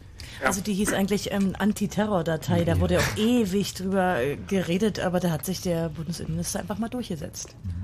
Also bei der Antiterror-Datei haben wir natürlich auch äh, verschiedene Probleme. Das eine ist tatsächlich auch diese Stigmatisierung oder Erfassung von, von, von Merkmalen über eine Person, wo die äh, eigentlich auch gar nicht, ähm, ja, sie können nicht wirklich Auskunft, man kann schon Auskunft bekommen, glaube ich, aber es ist einfach, diese Daten werden erstmal gesammelt, egal ob sie jetzt stimmen oder nicht. Das heißt, jede Behörde ähm, macht da quasi Notizzettel ran äh, über alle ihre Erkenntnisse, die haben über eine Person. Ähm, das eigentliche Problematische ist aber die Zusammenführung von Polizei und Geheimdiensten dabei. Das sind also auch wirklich äh, komplett getrennte Sachen, auch aus gutem äh, Grund äh, wieder aus dem Dritten Reich, den wir da hatten, dass man also sagt, Geheimdienste und Polizei dürfen nicht zusammenarbeiten, in dem Sinne, dass sie die Daten nicht, ihre Erkenntnisse nicht austauschen dürfen. Und dieses wird mit seiner gemeinsamen Datei natürlich auch wieder aufgeweicht und äh, zunichte gemacht. Ja, wir haben schlicht ein Trennungsgebot. Also es ist verfassungsrechtlich bei uns vorgegeben, dass Geheimdienste und Ermittlungsbehörden eben nicht die Daten austauschen dürfen. Das war ein kleiner Exkurs zur Terrordatei. Ja, und wo ich mir halt auch Gedanken mache, ist halt mit, mit Sammeln von Informationen. Die Frage ist auch, inwieweit bringen dann natürlich diese Informationen, was äh, jetzt zum Beispiel Stichwort Vorratsdatenspeicherung auch von Telefongesprächen oder so, Mhm. äh, was bringt es mir quasi, wenn man, keine Ahnung, wegen irgendwas angeklagt wird und in fünf Monaten sitzt man dann vor einem Beamten dort, der einen dann fragt so, so, Sie haben vor fünf Minuten, äh, vor fünf Monaten mit Personen so oder so geredet, was haben Sie damals mit dem besprochen? Ja, Und da man musst du so, eben. äh, was bringen denn diese Daten? Ja, du darfst nicht mehr von dieser Unschuldsvermutung ausgehen. Du musst dann quasi erstmal beweisen, dass du nicht gewesen bist. Naja, das, das führt ja auch wieder zu diesem Beispiel, was halt gerade äh, vielleicht auch dann zum Beispiel elektronische Reisepässe oder auch irgendwann elektronische Ausweise, äh, wo es um, unbedingt äh, unter Umständen hingehen wird, die dann vielleicht auch durch irgendwelche Lesegeräte auslesbar sind und Bewegungsprofile ermittelbar sind. Dort gibt es ein schönes Szenario, was von äh, sowohl Befürwortern als auch Gegnern von dieser RFID-Technik verwendet wird, nämlich Das sind ähm, diese Funkchips, die RFID-Chips. Genau. Äh, totes Kind liegt im Wald und daneben liegt eine Packung vom äh, Schokoriegel. Mhm. Und ähm, kommt diese Verpackung jetzt von demjenigen, der das Kind dorthin gelockt hat und umgebracht hat, oder ist diese Packung, liegt die nur zufällig da? Äh, es wird je, also zumindest derjenige, der sie dann gekauft hat, wenn es denn zurückverfolgbar ist, äh, wird verdächtigt werden. Nur ist diese Situation natürlich sehr konstruiert, aber äh, man Ähm, kann sowas Moment. auf alle möglichen äh, äh, anderen Situationen Also- natürlich auch ähm, umdenken. Zum Beispiel, du hast irgendwann mal einen Mietwagen genommen, weil dein Mhm. Auto ist kaputt gegangen, bist von A nach B gefahren und dieses Auto taucht dann irgendwo mal wieder auf und in diesem Auto ist irgendwie ein Kaugummi liegen geblieben, der ist von dir und dann muss Mhm. man die Geschichte einfach nur weiterdenken. Ähm, Stefan, pass auf, wir müssen jetzt kurz Nachrichten machen. Ähm, und dann, wir haben jetzt mit ganz vielen Leuten geredet, die gesagt haben, sie finden es nicht gut und sie finden es nicht okay, was man alles machen kann. Wir haben Jens am Telefon und Jens hat, Jens äh, will, glaube ich, was äh, zur anderen Seite sagen, dass die, dass die Speicherung dieser Daten ganz hervorragend ist. Jens, es wird sehr interessant. Ich hoffe, dass du dran bleibst. Äh, Stefan, dir einen schönen, schönen Tag noch, schönen Abend, Okay, danke für den Anruf. Tschüss. Und äh, allen anderen, solltet ihr am Telefon hängen und jetzt gerade nicht durchkommen unter 0331 70 97 110, ähm, ihr könnt sowohl im Netz mitdiskutieren unter fritz.de, ihr könnt auch eine Mail schicken an chaosradio.ccc.de oder aber ihr bleibt eine Sekunde dran bis nach den Nachrichten. Bald macht kaputt, was euch kaputt macht. Fritz präsentiert Rock in Kaputt Open Air mit Die Happy,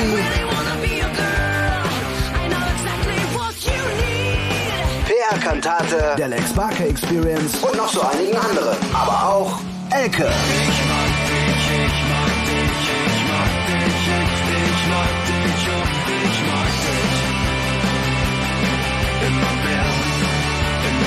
Rock in Kaput, das Open Air. Samstag, 12. Mai auf dem Festplatz Kaput in Kaput. Mehr Infos fritz.de. Rock in Kaput. Gute, neue, laute Musik. Südlich von Potsdam. Fritz. Und das hört man. Halb zwölf.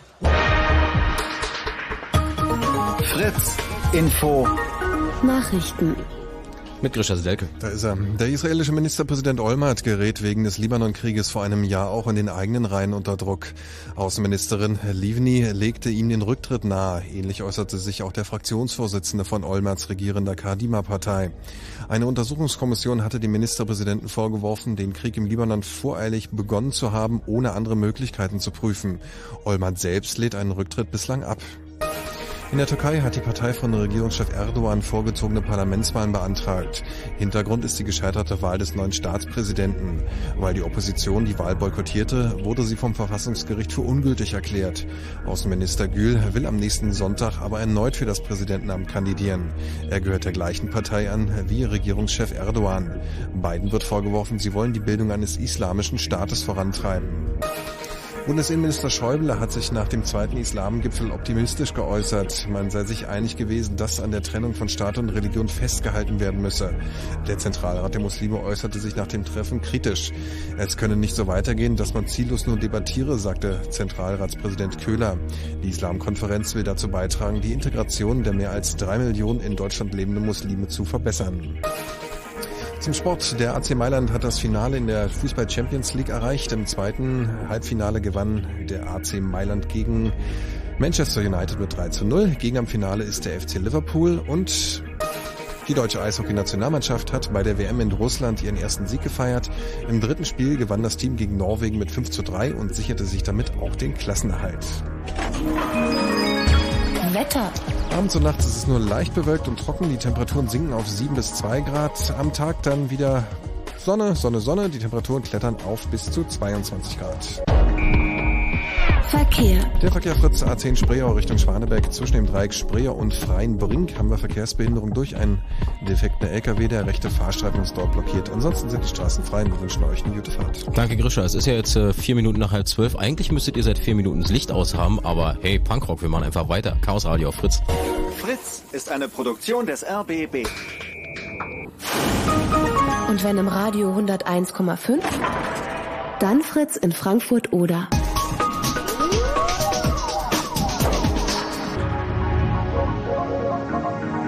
Blue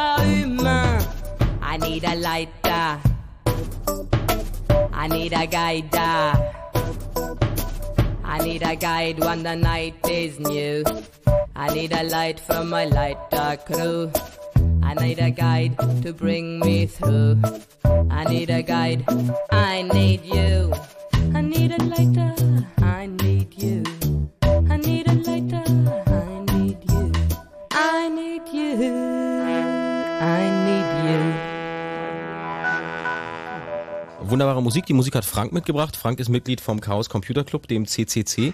Ähm, jetzt ist dein Mikrofon noch gar nicht offen, Frank. wa? Mach schnell, ah, jetzt bin ich ja, da. Hervorragend. Was war das? Äh, ähm, ähm, Ja? Äh, okay, gut, dann äh, darüber wollten wir. Living Room Rockers. Wohnzimmerrocker. Leiter Crew. Okay, auch sehr schön. Haben wir das geklärt. Wir wollen aber heute weniger über Musik reden, sondern äh, viel über biometrische Vollerfassung, nämlich Chaos Radio 123. Wir haben jetzt schon ganz viele Sachen gehört über äh, Daten, die der Staat von euch speichert, ob ihr das gut findet oder nicht gut findet. Darüber können wir noch eine Weile weiter diskutieren unter 0331 70 97 110. Wir werden noch was hören zum Thema äh, zentrale Datenbank. Wir werden was hören zum Thema Passgesetz. Was steht da eigentlich alle drin und was soll das alles werden? Äh, aber am Telefon ist jetzt erstmal Jens äh, aus Berlin und Jens steht der ganzen Datenerfassung nicht ganz so negativ gegenüber, wenn ich das richtig begriffen habe. Guten Abend, Jens. Ja, hallo. Guten Grüße Abend. dich. Ja, also prinzipiell äh, bin ich der Meinung, man soll nicht so viel Angst davor haben.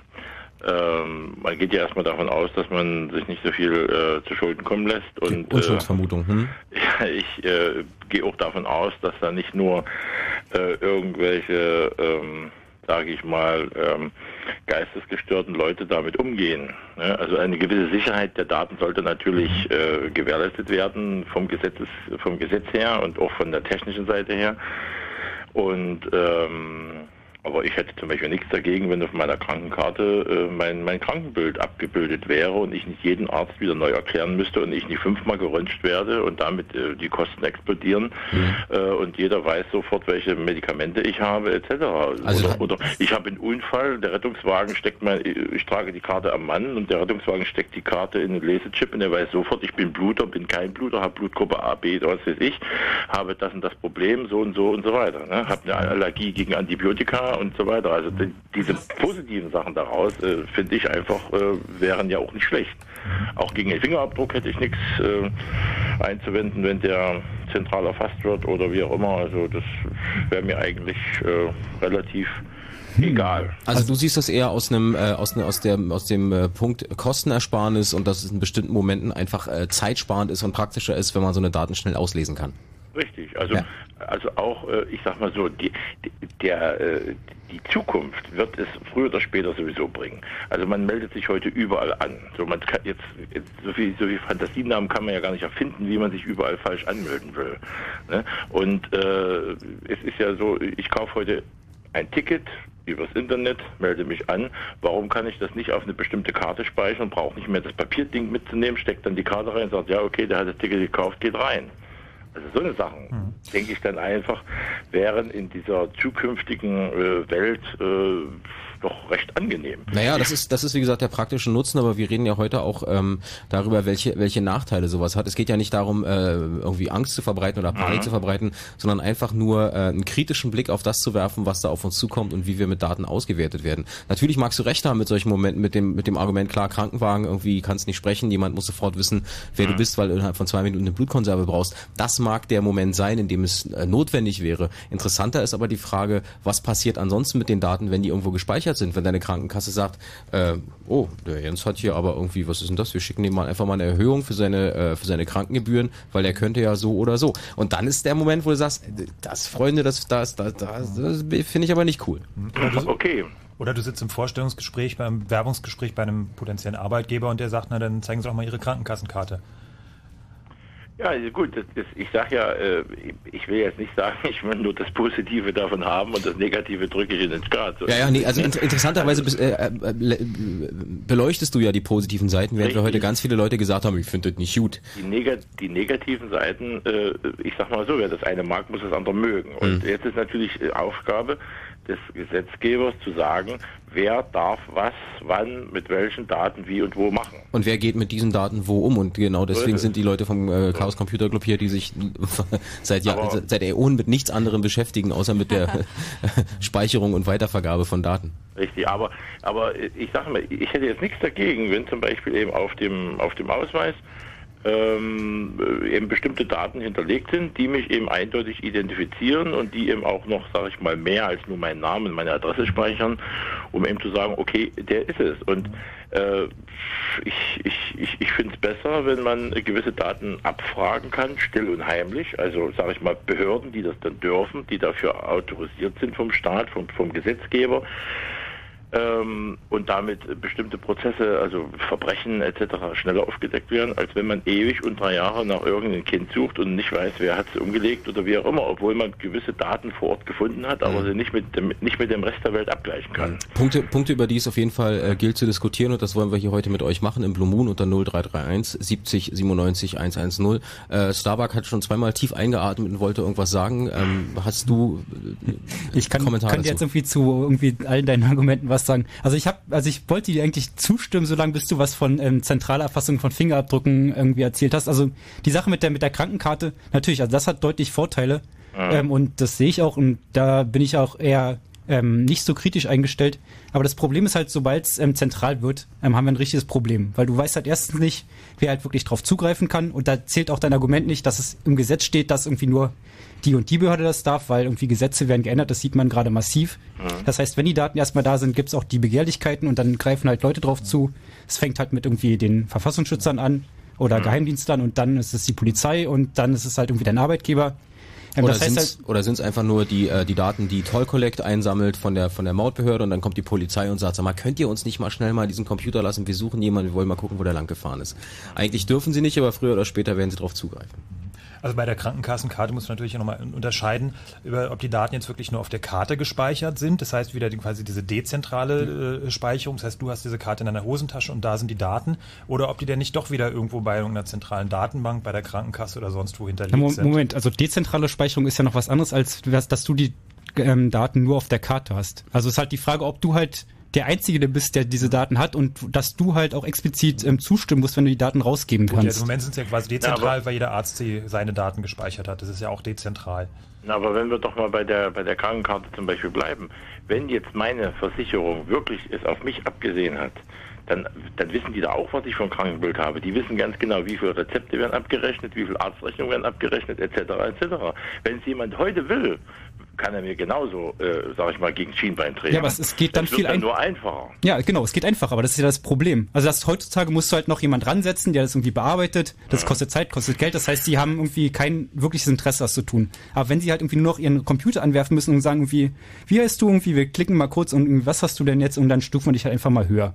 Das heißt, es geht halt wirklich viel einfacher und das ist halt die große Gefahr, die halt die halt Leute nicht sehen, dass durch die Technisierung das halt einfach so billig und einfach wird, dass es halt einfach dann jeder benutzen wird. Und nicht nur das, es gibt ja sozusagen noch die zweite Ebene, die man sehen muss, nämlich äh, der ja die inhärente Gefahr, dass die Daten verloren gehen. Ja. Dass also zum Beispiel dein Arbeitgeber weiß, oh, was der ähm, dieser Mitarbeiter von uns hat im letzten Monat zweimal einen Psychologen aufgesucht und der nimmt das Arzneimittel sowieso. Also diese viele von diesen Daten haben halt auch noch einen Zweitnutzen für jemanden, der die klaut. Und deshalb sind diese Daten einfach wertvoll und andere wollen die haben. Eben zum Beispiel nicht nur dein Krankenversicherer, sondern der Lebensversicherer, der dir vielleicht dann nicht mehr so gerne Lebensversicherung ähm, zu günstigen Konditionen anbieten möchte, weil er weiß, du hast die Krankheit sowieso. Also ich habe da ein ganz gutes Beispiel, was ungefähr vor einem Monat in der Presse war. Und zwar ähm, der bei der Bundeswehr oder beziehungsweise bei der Musterung, wenn man dort halt falsche Daten zum Beispiel angegeben hat, um sich ausmustern zu lassen, ähm, gibt's halt ähm, den Dienst für ähm, Versicherte, die halt einfach dort anfragen können, was haben denn die Leute damals so angegeben. Und selbst wenn du da gelogen hast, ähm, stellen sie dir eventuell keine Versicherung aus, weil sie irgendwie sagen, du hast die und die Schäden irgendwie damals angegeben und deswegen ähm, kriegst du jetzt die Versicherung nicht. Das heißt irgendwie, dass halt Leute auf Daten zugreifen, wo du eigentlich ähm, damals, als du sie abgegeben hast, irgendwie nicht davon ausgegangen bist, dass sie jemals irgendwie verwendet werden. Und im Zweifelsfall, ähm, und um dann diese Diskussion, die sich jetzt ein bisschen abstrakt weiterspinnt, äh, äh, abzuschließen, ähm, das Argument, wenn man irgendwie einen Unfall hat und man kann nicht sprechen, die Leute wollen wissen, welche Blutgruppe du hast, das kann man ganz, also relativ einfach klären, indem man zu seinem Arzt geht, die Blutgruppe bestimmen lässt und sich einen Zettel ins Portemonnaie tut und da steht sowas drauf. Ja, Klar. ja das geht natürlich auch. Ja. Ich, ja, es gibt immer ein Für und Wider. Also wie gesagt, ich bin ja auch nicht so blauäugig, Ja. dass ich jetzt sage, ich sage jetzt zu allen Jahren Amen. Ne? Also ich äh, möchte auch nochmal, habe ich auch in der Anmoderation schon gesagt, äh, äh, dass natürlich gewisse gewisse Sachen äh, natürlich schon stark überwacht und also ich finde zum Beispiel persönlich ein Unding, dass sie die Bundesdruckerei verkauft haben. Also so eine Sachen, das dürfte eigentlich überhaupt nicht geben. Ja. Da hätte ein viel größerer Schrei durch die Republik gehen müssen. Und all diese Sachen, über die reden wir ja heute und dass wir die sozusagen in der in der Gänze und der äh, und in der in der Gesamtheit uns mal angucken. Jens, auf jeden Fall dir vielen Dank, dass du das mal auch von der anderen Seite beleuchtet hast und nicht einfach nur quasi auf diesen Sack draufhaust und hoffst, dass irgendjemand schreit. Okay, gerne. Ja? Danke. Danke, tschüss. Schönen Abend. Tschüss. Tschüss. 0331 70 97 110 Chaos Radio Teil 123 auf Fritz. Wir reden heute über biometrische Vollerfassung. Wir hatten eben gerade das äh, Stichwort zentrale Datenbank. Bislang ist es doch so, Frank, dass diese Daten nicht zentral gespeichert sind. Genau, wir haben diese sogenannten dezentralen Melderegister. Das heißt also alle Daten über, äh, wo wir wohnen, äh, unsere, unseren Pass, unseren, unseren Personalausweis, unser Foto, sind also tatsächlich nur bei den Einwohnermeldeämtern, so heißen die ja bei uns, gespeichert.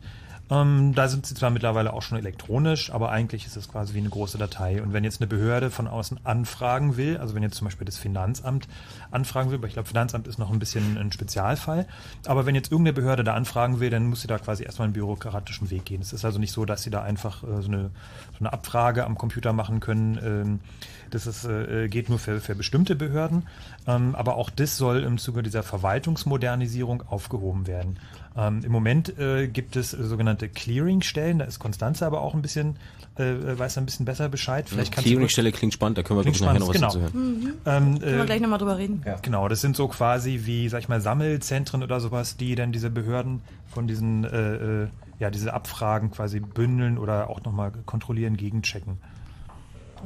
Wir sollten vielleicht mal ganz, ganz allgemein auch ein bisschen auf die rechtliche Seite kommen. Ja. Weil wir auch im äh, Wiki, wir haben ja so eine Wiki-Mitmachseite, Moment, Fragen äh, hatten. für die Landwirtschaft, was ist ein Wiki?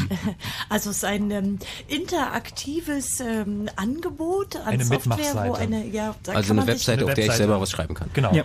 Ah ja, okay. Und die finde ich wo? Die ist auch verlinkt, wenn man äh, chaosradio.ccc.de, dann ist da ein so ein Link auf die Mitmachseite.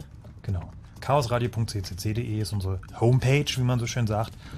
Und äh, da sind auch nochmal alle Sachen. Wir haben auch einen, einen Ticker, wo normalerweise ähm, die Sendung angekündigt wird und ähm, wo auch nochmal die E-Mail-Adresse steht. Und später ist da auch der Und da- Podcast, genau. Warum kann. klingt das Wort Homepage aus deinem Wort so altmodisch? So schön altmodisch. Das So als klingt ob so, ist Heimatseite. so, äh, als ob meine Oma 90er, sagt, Zupfkuchen. 90er, 90er Jahre, keine Ahnung. Ja, klingt ein bisschen nach, nach nicht so nach Web 2.0 irgendwie.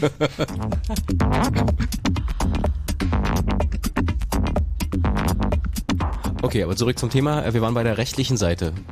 Ja. Konstanze. Also wir müssen vielleicht, wir gehen nochmal kurz zurück zum 11. September, der ja für uns in der Gesetzgebung hier eine Menge geändert hat, weil ja schon zwei Monate nach dem 11. September der sogenannte Otto-Katalog, also eine Gesetzesänderung äh, in die Wege geleitet wurde, wo Benannt sehr nach viele, Otto Schily? Ja, Ja. benannt nach Otto Schily, dem damaligen äh, Innenminister, wo eben eine ganze Menge Gesetzesänderungen geplant wurden. Also unter anderem Äh, Bundesverfassungsschutzgesetz und MAD, also der Militärische Abschirmdienst und BND, Bundesnachrichtendienst und die Bundespolizei und BKA-Gesetz, also all diese Gesetze. Und unter anderem war eben hier auch die Novelle des Passgesetzes und des Personalausweisgesetzes geplant. Ähm, und da war auch schon die Forderung, äh, dass man hier die Grundlagen gesetzlicher Art ähm, schaffen soll, um die Biometrie eben ähm, hier per Gesetz zu legitimieren, also die Rechtsgrundlagen zu schaffen.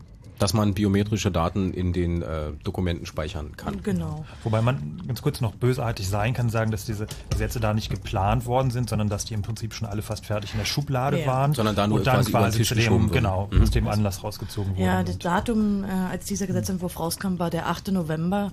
Und man kann schon davon ausgehen, dass diese Planungen bereits komplett waren, weil in so kurzer Zeit haut man nicht so einen relativ umfassenden Gesetzentwurf raus. Davon kann man schon ausgehen. Also geplant war auf jeden Fall erstmal, dass es um einen sogenannten 1 zu 1 Vergleich geht, also dass man die Identität äh, des Passinhabers mit der Person, die ihn eben gerade bei sich trägt, äh, ähm, verifizieren kann. Das heißt, ob ich nachgucken kann, ob der Pass, den du hast, auch deiner ist. Genau, darum ging es zunächst. Äh, obwohl ja klar ist, von seitens der, der Anschläge vom, vom 11. September ist klar, dass die äh, Terroristen natürlich gültige Pässe hatten, weil sie wollten sich ja gerade unauffällig benehmen. Aber in, im Zuge der, der Prüfung, ob hier diese hier Verfassungsrecht äh, ge gebrochen würde, wurde schon von allen Juristen gesagt, nein, das ist akzeptabel, diesen 1 zu 1 Vergleich, um eben zu sehen, ob der, der Pass zu demjenigen, der ihn hat, gehört, der, der ist akzeptabel. Allerdings der 1 zu N Vergleich, also die Identifizierung einer Person, die wurde schon damals von den Juristen als nicht verfassungswidrig äh, dargestellt. Moment, der Unterschied zwischen 1 zu 1 und 1 zu N war mir jetzt nicht klar. Na, 1 zu 1 heißt einfach nur, wir haben zum Beispiel das Dokument, der Pass, und daneben stehe ich, und dann Mhm. checkt man eben, ob ich der Besitzer dieses Passes bin. Und es geht eben nicht darum, dass man gegen eine Datenbank checkt, ähm, wegen meiner mit einem Fingerabdruck und eben durch die Datenbank durchlaufen lässt und guckt, zu wem gehört dieser Fingerabdruck. Das ist der Ach so, dass du quasi gar nicht mehr anwesend sein musst bei dem Vergleich. Alles klar, okay. Ja. Und also wir haben äh, da, in, kann man auch mal nachlesen, wenn man will, Paragraph 1 Absatz 2 Satz 2 im Personalausweisgesetz. Da steht dann im Prinzip schon, dass eine bundesweite Datei nicht eingerichtet wird. Denn das wäre ja klar verfassungswidrig. Es ging also immer nur um die dezentrale Speicherung. Klar, man muss sich mal äh, dazu vielleicht überlegen, welche Staaten weltweit äh, solche zentralen Datenbanken haben. Das ist soweit wie Malaysia, Brunei, Oman, also schon durchaus ähm, Diktaturen, die sich sowas leisten. Und wir sind hier schließlich keine Bananenrepublik, sondern wir haben eine Verfassung und an die hält sich normalerweise der Gesetzgeber. Insofern war klar, dass im Passgesetz steht, keine zentrale Datei. Okay, also man kann diese, klar, diese Prüfung auch immer nachlesen. Die Juristen streiten sich darum, äh, eben, wenn so eine neuen Gesetze erlassen wurden. Ähm, wir müssen vielleicht in diesem Zusammenhang auch nochmal klar machen, es wurde vorhin nicht erwähnt, dass sich auch die äh, DNA einreiht in die Merkmale, die biometrischer Art sind. Also äh, Gentest. Ja, genau. Und äh, da hat ja auch das Verfassungsgericht jetzt schon entschieden, dass äh, die Gendatenbanken, die es momentan gibt, also die Gendatenbanken von Vorbestraften, äh, dass die sehr restriktiv gehandhabt werden müssen. Wir müssen immer sehen, wohin in Zukunft der Weg gehen kann. Und wir müssen natürlich verhindern, dass aus einem Fingerabdruck in drei Jahren ähm, eben die DNA wird. Klar. Und man muss vielleicht da hier diese schleichende Entwicklung sehen, dass man einfach ganz schleichend so eine Einführung einer PKZ durch die Hintertür hat, nämlich über diese sehr eindeutigen biometrischen Merkmale. Und hier kann man in der ganzen juristischen Literatur nachlesen, dass im Prinzip die Mehrheit aller deutschen Juristen, die sich mit Verfassungsrecht befassen, sagen, nein, das ist klar verfassungswidrig. Also Personenkennziffer, äh, das ist das, was wir vorhin schon mal äh, geklärt haben, das ist was, was es in Skandinavien gibt, was es in Amerika mit der Sozialversicherungsnummer gibt, dass jeder Genau. eine fest zuordnenbare Nummer hat und ich brauche dann nicht mehr deinen Namen oder deinen, deinen Fingerabdruck oder deine, deine, Genau. deine, deine Personalausweisnummer, sondern ich brauche nur diesen Zahlenkombination, hacke die in irgendeinen Rechner und sofort kommt eine komplette Akte äh, über Konstanze vom Chaos Computer Club und sowas möchte man dann eigentlich nicht. Genau, zumal man ja den Fingerabdruck, der ja dann diese Nummer ist, also das Bild von dem Fingerabdruck in Form einer Nummer, man wird den ja nicht mehr los. Der ist ja einfach an einem dran klebend. Und wenn man einmal in so einer äh, Datenbank drin ist, irgendwie reingerutscht ist in die böse böse Liste, aus welchem Grund auch immer, wenn man im Auto gepopelt hat und dabei fotografiert wurde oder so, äh, dann ist es umso schwieriger, das wieder loszuwerden und wieder Klar, und wenn man sozusagen auf die Liebe auf die Liebe-Seite zu rutschen. Klar, und wenn man halt Pech hat und gerade einen Flug nach Afghanistan gebucht hat, dann landet man halt, wenn man große Pech hat, in Guantanamo. Und vielleicht bei Amazon noch die Che Guevara-Biografie bestellt hat. Ganz schlecht, sollte man nicht tun. Äh, übers Internet Karten fürs Ernst Busch Konzert. Na okay, Ja, also ihr, ihr seht, das ist ein weites Feld und wenn man drüber nachdenkt, macht's so. Uh, und genau deswegen gibt es das Chaos Radio. Genau. Naja, und klar ist auch, wenn wir jetzt nochmal zu den Ausweisdaten zurückkommen, dass natürlich heute schon und auch nach dem neuen Passgesetz die Behörden an diese Daten ran dürfen, allerdings nicht an die biometrischen. Hier ist einfach klar ein Unterschied gemacht worden und gerade das sollte jetzt eben ausgehebelt werden. Das ist gerade auch die aktuelle Debatte, wo sich die CDU und die SPD streiten. Die, Ja, für- äh, die für- SPD sagt nein und die CDU sagt, ja, gute Idee. Ja, na klar. Also für, für die Gesichtsdaten ähm, ähm, haben Sie das ja gerade ähm, zumindest ähm, auf den Weg gebracht, Genau. die Entscheidung, also die, äh, die Entscheidung halt geändert. Genau. Also momentan steht halt noch drin, dass eben die biometrischen Daten nicht dazugehören, wenn man eben Auskunft äh, verlangen will, aber das soll gerade gekippt werden. Da Also hoffen heißt- wir natürlich, dass die SPD da obsiegt und sich durchsetzen kann. Ähm, im, Im Speziellen heißt das halt ähm, für Gesichtsbilder, also die Gesichtsbilder werden halt jetzt bei den Meldestellen, also die Bilder werden halt bei den Meldestellen gelagert und wenn halt eine Behörde darauf zugreifen will, dann muss sie halt einen Antrag stellen bei dem Meldeamt. Ähm, was sie halt jetzt beschlossen haben, was sie dann irgendwann umsetzen werden, ähm, ist, dass ähm, in Ausnahmefällen darf die ähm, zuständige Behörde das jetzt irgendwie auch online machen, ohne dass das Meldeamt dazu beitragen muss. Und die Ausnahmefälle sind außerhalb der Öffnungszeiten. Das Und am Wochenende. und am Wochenende. Genau. Also das, das ist halt, also mag jetzt erstmal lustig klingen, aber im, im Endeffekt ähm, heißt es halt nichts anderes als, sie werden halt warten, bis 18 Uhr vorbei ist und dann halt ihre Anfragen stellen und keiner kriegt's mehr mit. Und im Zweifelsfall äh, ist es dann aber, das ist ein anderes Thema, wie sicher ist so eine Datenleitung und wie komme ich da einfach rein Ja, und ja, wenn ja. ich nicht die Behörde bin, wer ist der andere? Ja. Also hier ist auch noch ganz klar, dass in dem Passgesetz bereits drinsteht und auch alle Juristen das immer unterstreichen, dass die Datensicherheit sowieso gegeben sein muss. Es ist also auch gesetzlich vorgegeben, dass die gewährleistet sein muss. Klar. Ähm, vielleicht nochmal, ähm, um auch nochmal klar zu machen, wie es denn äh, ist mit Fahndung oder an, an der Grenze. Also momentan ist es auch so geregelt, dass die Daten von diesen dezentralen Meldeämtern, also für, vom Personalausweis, die dürfen verwendet werden für äh, zum Beispiel Fahndungszwecke auf Antrag. Aber hier ist auch explizit äh, darauf hingewiesen, dass die biometrischen Daten eben nicht verwendet werden dürfen. Und zwar hat es auch verfassungsrechtliche Gründe, denn die dürfen eben nur zweckbestimmt verwenden. Der Zweck, dieser Erhebung der biometrischen Daten ist eben nicht, sie für Fahndung und Grenzkontrollen zu verwenden. Insofern müssen Sie auch hier das Gesetz ändern, damit Sie Ihre Pläne mit dieser zentralen äh, Datei durchsetzen können. Aber das hat ja bei den Mautdaten auch nicht so lange gehalten. Da sind ja die Wollte Mautdaten, sagen, sind ja auch, steht im Gesetz drin, sind halt wirklich nur zu dem Zweck dieser Mautabrechnung. Und natürlich kam dann auch prompt äh, gleich danach wieder die Diskussion auf, naja, wenn wir die Daten schon mal haben, dann können wir sie auch für die Fahndung verwenden. Es wäre jetzt blöd, diese schönen Daten wegzuwerfen. Genau. Also jetzt, jetzt gleich den, den Zusammenhang wieder mit automatischen Abgleich in den Meldeämtern. Das heißt irgendwie, was man jetzt halt tun kann, ist, man nimmt sich die Daten, die von der Mautbrücke fallen, popelt sich da die Was, Gesichter was, raus. was fallen da für Daten runter? Äh, ja, Bilder. Also es, ähm, es wird auf jeden Fall nicht nur von LKWs, wie halt irgendwie allgemein angenommen wird, ähm, also die Daten aufgenommen, sondern von jedem Auto, das unten durchfährt erstmal. Und es wird halt sowohl ein Foto des Nummernschilds als auch ein Foto des Fahrers, also halt ein Bild des gesamten Frontpartie des Autos gemacht. Frontpartie. Und da, da kann man natürlich die Gesichter wunderbar rausnehmen, die Gesichter dann wunderbar irgendwie in die Datenbank werfen und abfragen, wo der denn jetzt gemeldet ist und ähm, was der da noch so auf dem Kerbholz hat. Wobei, da muss ich ja nochmal für Toy Collect ein bisschen in die Bresche springen. Na. Ungern, un, ungern, aber es ist natürlich, also das, das war zumindest nicht der ursprüngliche Gedanke Ja, davon und das ganze System sollte schon so datenschutzfreundlich aufgebaut sein, Ja, dass aber die es- Gesichter möglichst nicht zu erkennen Naja. sind. Ja, es war und, und ja, und es ist auch so, dass die, dass die äh, Gesichtsbilder oder also die ganzen Daten eigentlich auch sofort nach der Erfassung dann weggeworfen werden. Das heißt, sei denn, es bestehen irgendwelche Zweifel daran, ob diese Kennzeichenerkennung funktioniert hat. Aber man muss natürlich schon sehen, diese Kameras stehen da. Und äh, sobald also der, der Wunsch äh, da ist, diese Daten auch noch weiter zu verwerten, kann man dieses System auf jeden Fall auch wir mal, aufbohren, die Software entsprechend ändern, dass man dann möglicherweise zumindest von bestimmten Fahrzeugen auch die Bilder aufbewahrt und dann möglicherweise auch die Du- Personen erkennen kann. Du musst, die muss die Software nicht mehr ändern. Es gibt irgendwie den Debug-Mode, der halt irgendwie genau die Daten einfach so rauswirft, wie du sie haben willst. Ja, also, sie wobei die, die, willst. die, die Bilder, die da jetzt erzeugt werden von den Kameras, die sind mit Sicherheit noch nicht für eine automatische Das ist- mal, Okay, das, also das führt jetzt, warte mal, das führt jetzt wahrscheinlich in eine sehr technische Diskussion äh, rein. Es ist vor allen Dingen so, ein System, was der Gestalt gebaut ist, dass es erstmal alle aufnimmt und dann wegwirft, hat mit dem Grundsatz, der in Deutschland generell gilt für alle Daten, nämlich der Grundsatz der Datensparsamkeit, genau Mhm. nichts zu tun.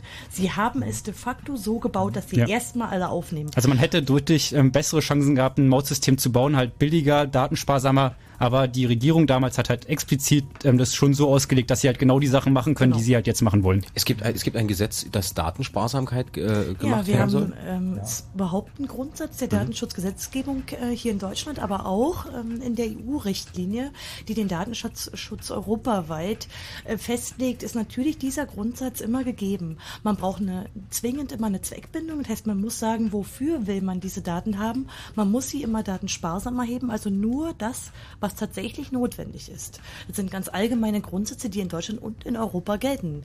Und da hat Toy Collect von vornherein schon mal ein falsches System gebaut, weil sie einfach erstmal alles aufnehmen und dann wegwerfen. Stichwort Datensparsamkeit, da möchte ich ganz kurz die Frage in den Raum stellen, um dann auf die Uhr zu gucken. Äh, Datensparsamkeit ist gegeben. Wie ist das eigentlich mit der Vorratsdatenspeicherung, wenn man von 80 Millionen Bürgern die Handydaten sichert? Fritz. Nee, das war jetzt noch ein paar Anrufer. Nee, ja. Blue Moon. Anrufer. Wir sind im Chaos Radio 123 auf Fritz. Wir reden im Allgemeinen über die Bio Chaos. biometrische Vollerfassung. Äh, zu Gast sind äh, Starbuck, Frank und Konstanze vom Chaos Computer Club. Mein Name ist Jakob Kranz. Es ist gerade 0 Uhr. Äh, ihr seid eingeladen, mitzudiskutieren und mit anzurufen. Wir haben uns jetzt ein bisschen bei äh, Firma Toll Collect und äh, Datenschutz verzettelt. Wir wollen mal wieder in die Telefonleiste greifen. Am Telefon ist zum Beispiel, ach Mensch, mit so einem schönen Namen, aus Bad Wilsnack. Guten Abend, Jakob. Hallo. Ach, kannst du mal bitte deine Eltern grüßen und sagen, dass sie einen hervorragenden Namen rausgesucht haben? ja, Schön, ich. schön, oder? Okay, kennst du die Frage mit C oder mit K? Ja, kenne ich. Ja, okay, alles klar. Gut, äh, zum Thema. Äh, ja, ein bisschen verwirrt bin ich, weil so viele irgendwie sozusagen Daten hin und her schwirren, irgendwie Datensparsamkeit und irgendwie Handynummer irgendwie. Ich hatte folgendes Problem. Äh, die Polizei wollte mich telefonisch erreichen, Weswegen? äh, weil in meinem, hier in Bad Wilsnack, in meinem äh, Häuschen irgendwie was passiert ist und das wäre ganz gut gewesen, wenn mich die Polizei hätte auch erreichen können in Berlin jetzt. Und äh, anscheinend äh, konnten sie mich telefonisch nicht erreichen, war zumindest die Auskunft, weil meine Telefonnummer schlichtweg nicht im Telefonbuch steht. Also da habe ich sozusagen auch für Datensparsamkeit gesorgt. Katastrophal. Katastrophal. Nun haben sie mir anscheinend äh, einen Polizeiwagen vorbeigeschickt. Ich war nicht zu Hause. Uiuiui. Die Datensparsamkeit haben sie anscheinend auch wörtlich genommen und haben irgendwie nicht beim Nachbarn geklingelt, was jeder Werbefritze irgendwie macht, um mir wenigstens irgendwie ein Zettelchen in den Briefkasten zu stecken. Äh, melde dich doch, weil wir würden dich gerne erreichen wollen oder wie auch immer. Auf jeden Mhm. Fall kam dieser Kontakt irgendwie so irgendwie nicht zustande. Und äh, was mich ein bisschen geärgert habe und auch verwundert habe, also warum weiß die Polizei in dem, dem Falle mal irgendwie nicht meine Telefonnummer. Auf der anderen Seite irgendwie wegen, äh, sag ich mal, Daten, die man gerne irgendwie freiwillig rausgibt, äh, ein Tipp in, bei Google und schon hätten sie eigentlich meine Telefonnummer gehabt, ne? Also das wundert mich denn manchmal schon. Auf der anderen Seite Vielleicht bin ich hatten in sie der keinen Zwischenzeit auch ein bisschen erschrocken. Computer auf dem Amt. Ja, entweder der Computer ging nicht oder sie hatten im, im, im, im Auto keinen Rechner. Das ist, was kann, so was gibt's ja. Ja. Oder es gibt ja, es gibt ja auch äh, Büros, wo es kein äh, Internet gibt, kein externes, sondern du hast nur ein Intranet. Sowas, sowas gibt's Wie, auch. wie ist es denn ausgegangen? Ja, irgendwie, das ging irgendwie nachher, sie haben sie mich hier irgendwie mal wieder erreicht, also dann mehr oder weniger zufällig und irgendwie zwei Wochen danach. Das war dann okay, aber das andere war, worüber ich mir so Gedanken gemacht habe, wie viel Daten man selber sozusagen auch rausgibt. Ne? Jetzt freiwillig, meinst du? Ja, freiwillig, Mhm. freiwillig übers Internet. Also ja. ich kann ja irgendwie irgendwelchen Namen eingeben, da weiß ich, was der wann, wo irgendwie mal Anzeigen aufgegeben, Artikel äh, geschrieben hat oder pipapo. Also das kann man so im Nachhinein, wie sehr man auch zurückhaltend ist, an offizieller Stelle irgendwie Daten rauszugeben. In meinem Fall wäre es irgendwie schön gewesen, wenn sie sich ein bisschen mehr Mühe gemacht hätte. Und andererseits, äh, wie oft man Daten rausgibt, einfach so, ohne sich da einen Kopf zu machen, was nicht der böse Staat irgendwie betreiben äh, könnte, sondern sozusagen äh, schlichtweg jeder weltweit. Ja, lässt du dir einfach irgendwie bei äh, einer großen Tankstelle eine, so, eine, so eine Rabattkarte geben und äh, die Tankstelle arbeitet wiederum mit irgendeiner anderen Firma zusammen, mit dem Autohaus und so weiter und so fort. Äh, gut, aber das ist ein anderes Thema, Rabatt, Rabattkarten und Payback-Systeme und Das so. ist ein anderes Thema, Da ja. gibt's äh, übrigens auch äh, höchst interessante Sendungen vom äh, Chaos Computer Club dazu, die kann man sich unter ccc.de als Podcast ziehen und nochmal anhören und ich glaube, es wird demnächst auch nochmal wieder Sendungen zu diesem Thema geben, Konstanz. Oder oder? das Foto bei, bei MySpace eingeben, das sind dann auch, Auch schon die schön. biometrischen Ei, Daten. super, ja. Genau. Nee, aber das ist ja ganz klar, das ist eine Sache, das machen die Leute freiwillig. Ähm, Ob es ihnen jetzt so bewusst ist, was sie tun, ist eine andere Sache. Aber du hast es natürlich selbst in der Hand und bist für die Sachen selbst verantwortlich. Und was anderes ist aber, wenn du vom, vom Staat her verpflichtet wirst, äh, äh, also bei irgendwie Androhung von, keine Ahnung, 1000 Euro Bußgeld, Zwangshaft, äh, äh, Haft, äh, also Haft, äh, ähm, Zwingungshaft, Also das- äh, äh, das- um, um dir wirklich sozusagen deine, deine Fingerabdrücke, deine biometrischen Daten abzugeben. Das muss man hier vielleicht nochmal so, so explizit, so explizit ähm, sagen, dass man ähm, ab nächsten Jahr, also ab November diesen Jahres verpflichtet ist, mehr oder weniger seine Fingerabdrücke dem Staat abzugeben. Man wird Was ist, einfach wenn nicht ich drum rumkommen. nein? Wenn du die EU verlassen willst, ja. Dann darfst du nur noch in Deutschland wohnen und darfst halt dann spätestens nach Ablauf deines alten ähm, Personalausweises dann diverse Sachen nicht mehr tun. Also es ist, es gibt Also kein Nein. Du hast eine Pflicht, diesen Pass zu haben und dieser, dieser Pass hat eben jetzt ein neues, äh, also neue Formen von Daten, die erhoben werden. Da kannst du nicht Nein sagen. Das Einzige, was du machen kannst, ist, äh, dich durch die Instanzen zu klagen und dich richtig zu wehren. Das ist deine einzige Möglichkeit. Also vielleicht mal ganz, ganz kurz. Also wir reden jetzt einmal über, über die Reisepässe. Da ist es also äh, ziemlich klar, dass ab November 2007 kommen da die Fingerabdrücke rein.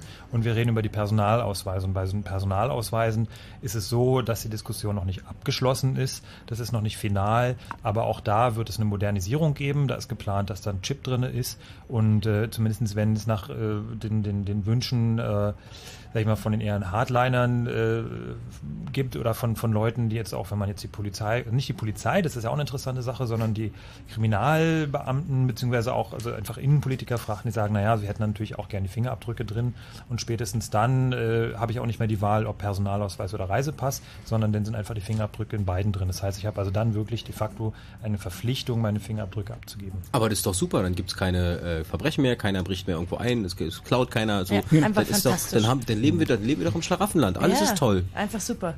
Ähm, wir können dann auch schon sehen, wo die Entwicklung dann hingeht, weil in, äh, in den USA es sind sie ja mittlerweile jetzt schon so weit, dass sie entdeckt haben, na ja, mit zwei Fingerabdrücken ist ja auch nicht so toll und deshalb führen sie da jetzt für lumpige 50 Millionen Dollar ihr 10 Fingerabdrucksystem ein. Also die, man sieht schon mal, wo es hingeht. Klingt gut, Jakob, oder? Ja. Ja. Ähm, auf jeden Fall äh, solltest du mit deinem Nachbarn mal reden, dass der immer mal ein Auge auf dein Haus hat, wenn da wieder das Licht an ist oder die Katze weggerannt ist, dass nicht die Polizei vorbeikommt. Hier funktioniert es noch. Oder schreib doch deine Telefonnummer in eine Türklingel. Also so Handynummer. Genau, oder fahr einfach nicht nee, mehr aber weg. ich frage mich jetzt wirklich, also die, ist das jetzt Schlamperei gewesen oder sind sie nicht rangekommen, äh, weil Na, sie hatten einfach kein Interesse. hatten kein Interesse, ne? Ja, klar, im Zweifelsfall ist es eben Aufwand, zu dir zu fahren und, naja, weißt du? Hm.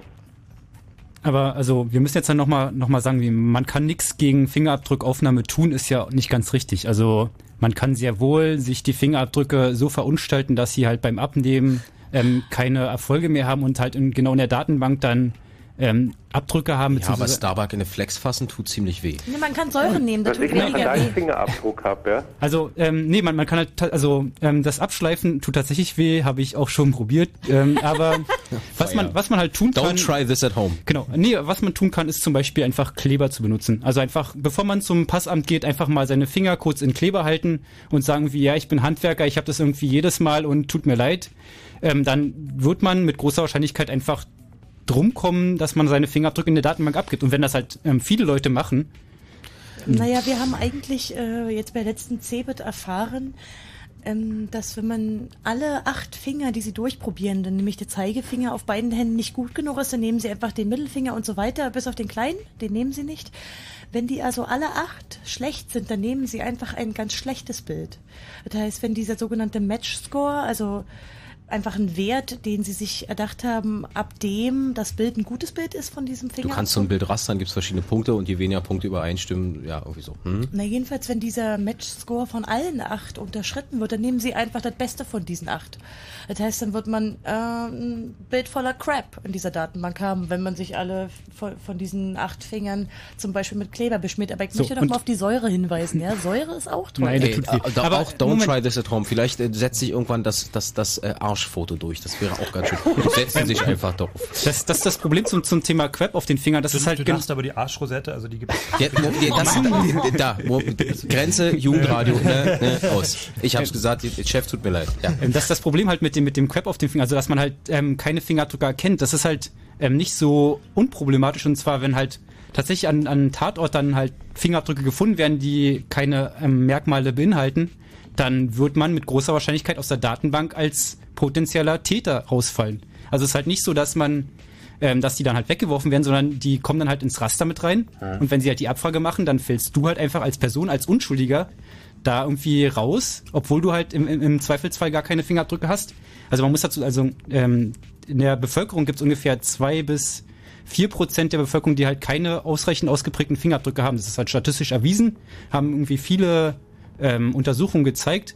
Und diese Leute werden dann einfach mal massive Probleme haben. Also nicht nur beim Grenzübertritt, sondern halt genau, wenn die Daten zur Rasterung, zur Fahndung benutzt werden, dann passiert ihnen halt irgendwie Sachen, die sie halt gar nicht beeinflussen können. Das ist auch, das ist auch immer wieder ein Argument, was diese Juristen bringen, nämlich dass äh, biometrische Verfahren diskriminierend sind. In Deutschland betrifft es vor allen Dingen äh, die Senioren, weil man mit zunehmendem Alter, insbesondere bei den Fingerabdrücken, mit so Abrieb zu rechnen hat. Und die Bilder werden also mit dem zunehmenden Alter immer schlechter. Und diese Ungleichbehandlung wird von den Juristen ähm, immer angeprangert in Bezug auf die rechtliche Situation. Das heißt also im Moment ist es irgendwie, oder äh, wa- was eigentlich von, von, der, von der Regierung äh, als, sag ich mal, Ausnahme angesehen wird, äh, ist zwar natürlich, wenn ich die Gesamtzahl der Bevölkerung äh, angucke, ist es eine Ausnahme, aber für die betroffenen Personen, die sind dann natürlich keine Ausnahme mehr, sondern jedes Mal die Angepissten an der Grenze, die dann zur extra Kontrolle rausgebeten werden und sich unangenehme Fragen gefallen lassen müssen, nur weil ihre Fingerabdrücke eben nicht mit dieser Technik klarkommen, beziehungsweise die Technik kommt nicht mit den Fingerabdrücken. Also man muss irgendwie so mal sehen, dass es, ähm, also schlechte Fingerabdrücke auch, wenn man die mit einbezieht, sind wir schon ungefähr bei 10% der Bevölkerung. Das heißt, es ist irgendwie nicht mehr eine Lapidare, sondern es sind halt 8 Millionen Leute.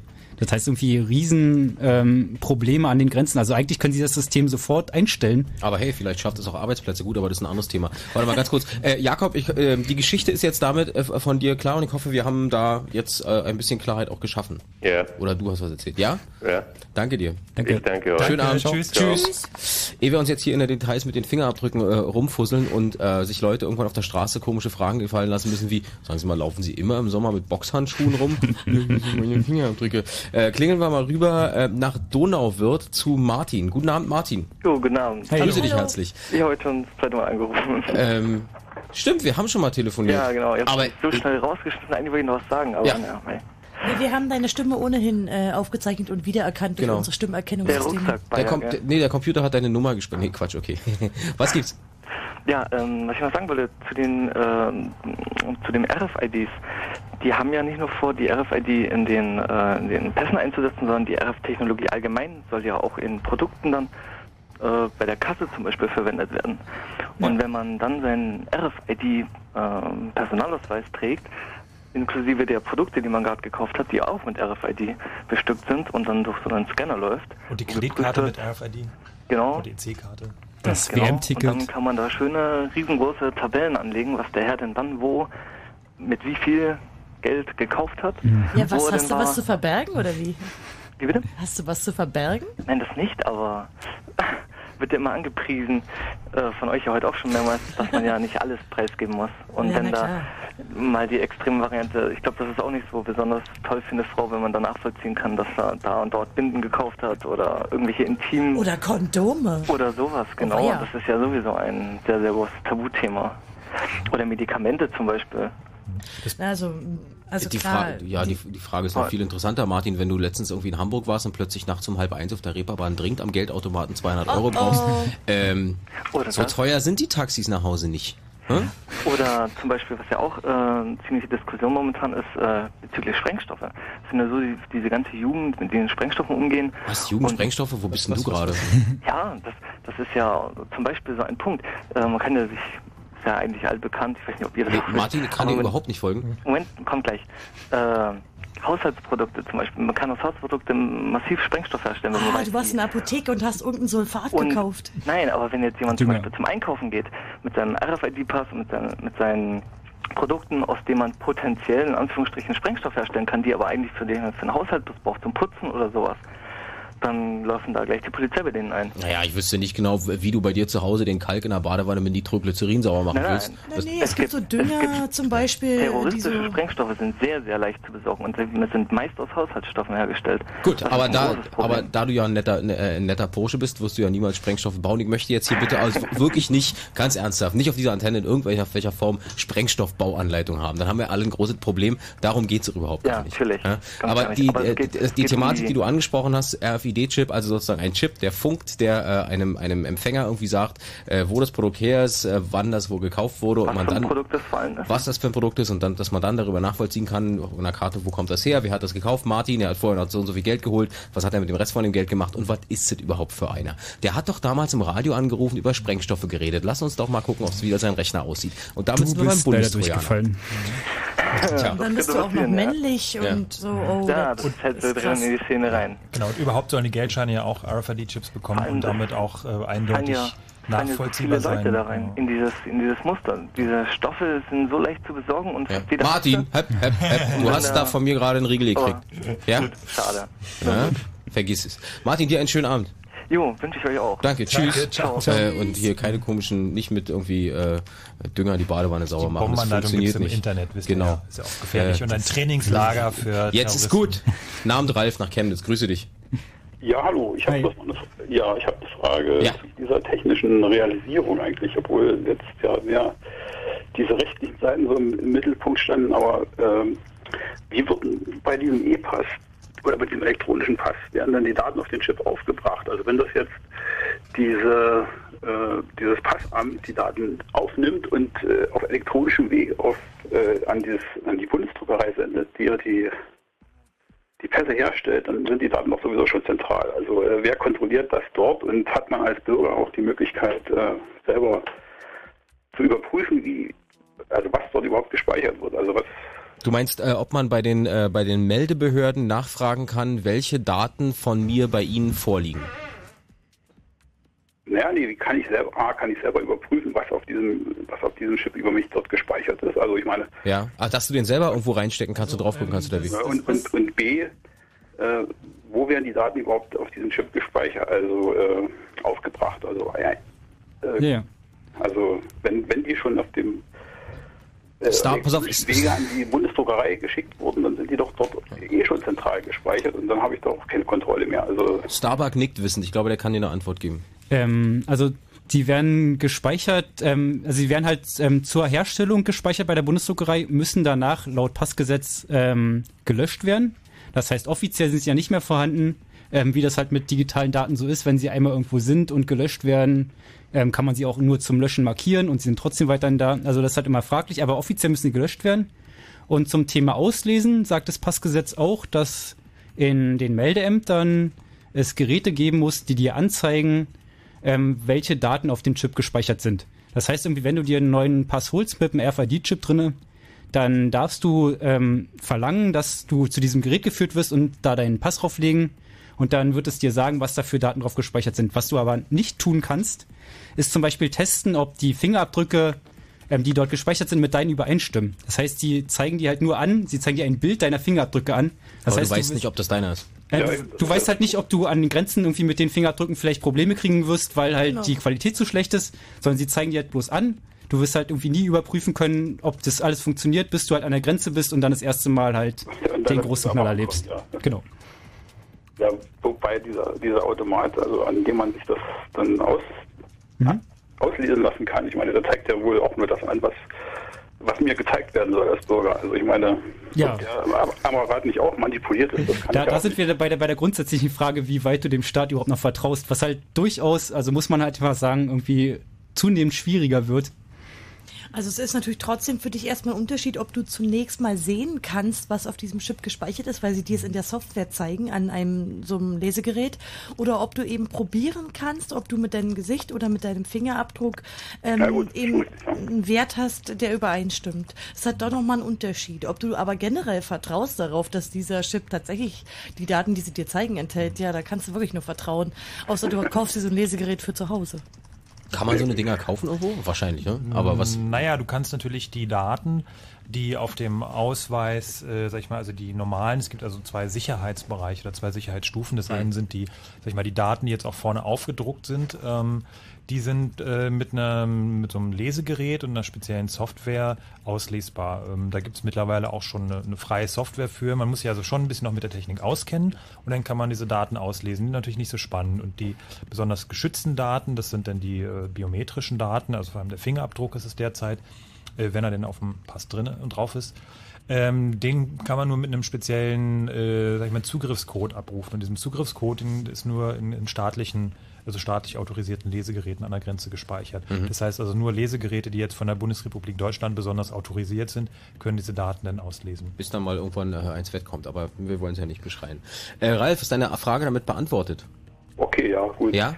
Alles Obwohl, klar. Ich hätte noch eine, eine kurze Nachfrage. Na klar. Was passiert eigentlich, äh, also welche, mit welchen Schwierigkeiten hat man eigentlich zu rechnen, wenn dieser Chip kaputt ist? Also ich habe Ja, stimmt. Die Frage haben wir noch gar nicht beantwortet. Also Äh, offiziell ist es so, äh, das ist die Aussage der Bundesregierung, dass ein, ein Reisepass auch mit kaputtem Chip äh, weiterhin ein gültiges Dokument ist. Das heißt also, ähm, der ist dann nicht plötzlich ungültig geworden, nur weil dieser Chip kaputt ist. Aber ähm, das sagt auch äh, das Innenministerium, dass wenn du damit an der Grenze in eine Kontrolle kommst oder woanders in eine Kontrolle kommst, dann musst du mit einer verschärften Kontrolle rechnen. Und was auch immer das heißt, äh, da können wir jetzt irgendwie blühende Fantasie an irgendwelche widerlichen Filme haben, was sowas heißen könnte. Aber so ist halt erstmal äh, quasi die Sprachregelung der Bundesregierung dazu. Also es hängt, hängt halt immer davon ab, wie viele ähm, Chips nachher wirklich kaputt sind. Also wenn halt jetzt die deutsche Bevölkerung sagt, irgendwie diese Speicherung äh, von Fingerabdrücken in den Chip, das finde ich irgendwie nicht gut, deswegen machen wir die jetzt alle mal kaputt. Was übrigens ähm, technisch gesehen nicht ein wirkliches Problem ist. ähm, die auch so kaputt zu machen, dass es nicht nachweisbar ist. Ähm, aber wenn halt irgendwie an der Grenze jeder Zweite mit einem kaputten Chip auftaucht, dann werden sie halt irgendwie diese Extrakontrollen einfach mal aus Zeitgründen auf jeden Fall wegfallen lassen.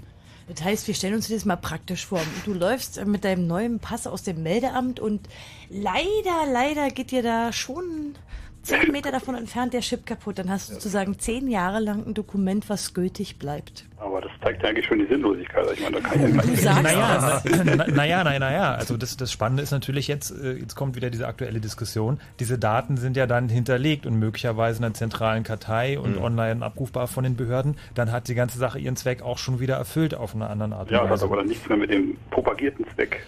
Ja, das, das, das, ist, das, das ist wohl wahr, ganz genau. An den richtig. propagierten Zweck glaubt eigentlich niemand, der sich dieses E-Pass-Projekt mal genauer ansieht. Also die Ja, ewige Behauptung, wir würden damit irgendeinen Terroristen fangen, der wurde sowieso durch nichts belegt. Es muss jedem klar sein, dass wir bereits vor Einführung dieser biometrischen Reisepässe ein hochsicheres Passsystem haben.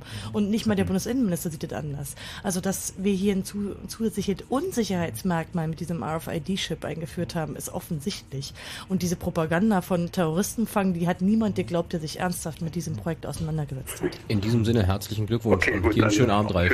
Tschüss. Hm, Ja, ja, danke. tschüss. Tschüss.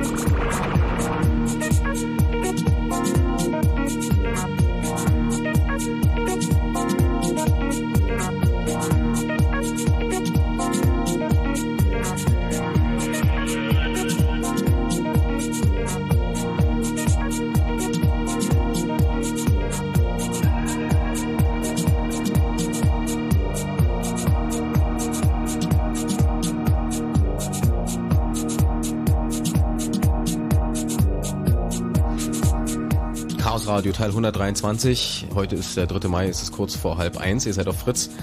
Reden mit dem Chaos Computer Club über biometrische Vollerfassung. Ihr habt es in den letzten zweieinhalb Stunden, so ihr äh, komplett zugehört habt, äh, schon mitbekommen, es ist ein sehr weites Feld, so ihr gerade zugeschaltet habt und das interessant findet, was wir hoffen, dann könnt ihr äh, euch selbstverständlich unter www.ccc.de äh, durchklicken zum Chaos Radio und da gibt es dann in den nächsten Tagen auch den Podcast dieser Sendung.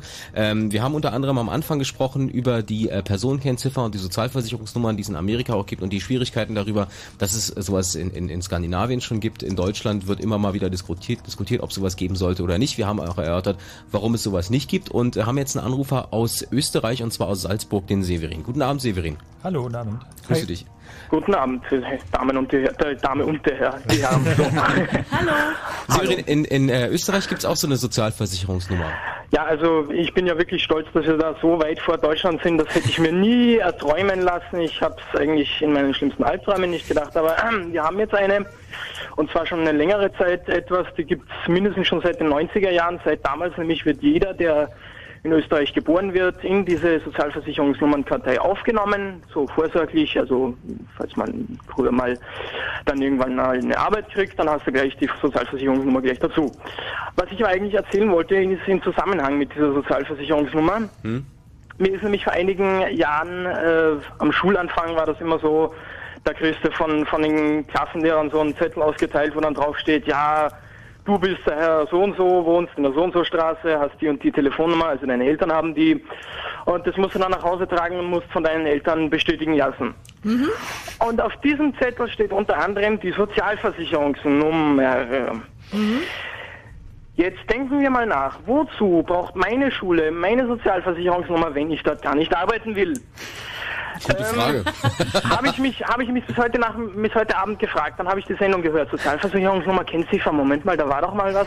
Ah ja, schauen wir doch mal nach, wozu die meine Sozialversicherungsnummer gebraucht haben. Ich weiß es jetzt.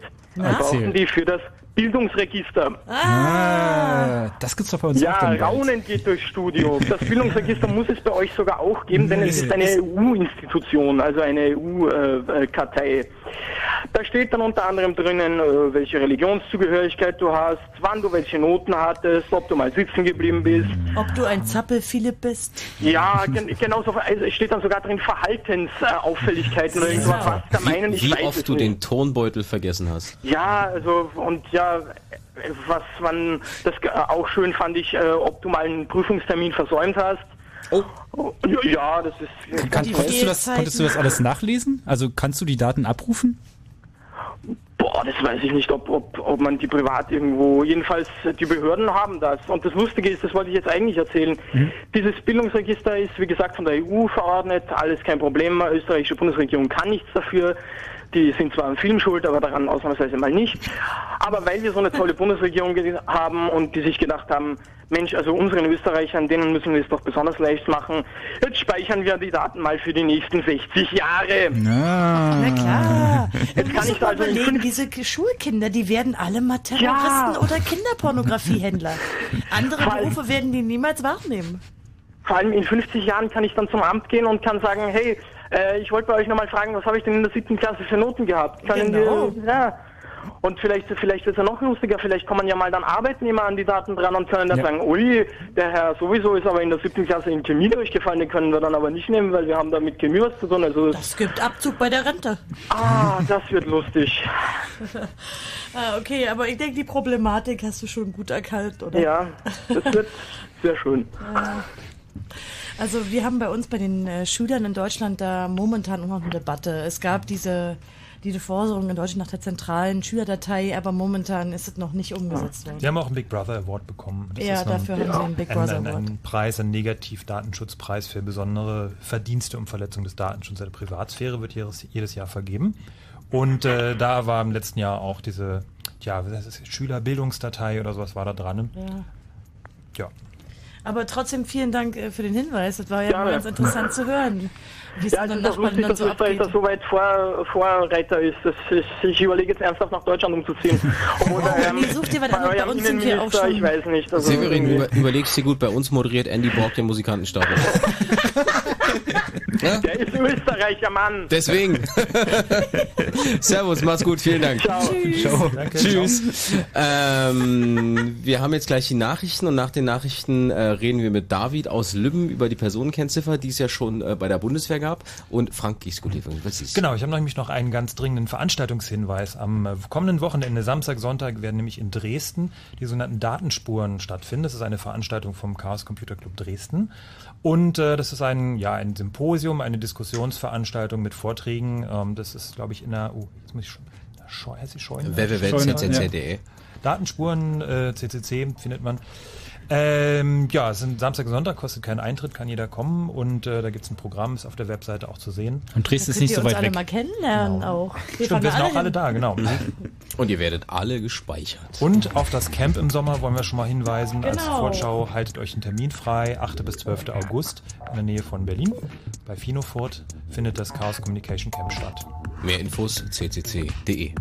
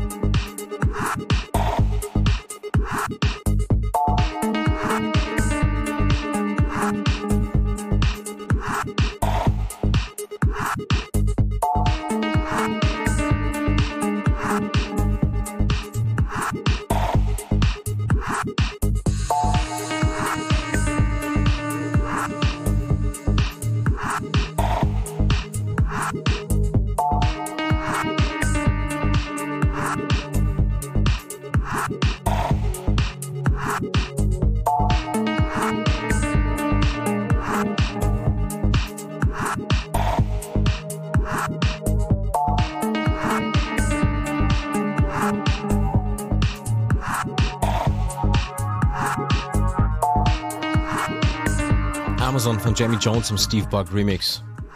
Halb eins. Morgen Abend spielen sie live in der Columbia Halle Berlin. Block Party.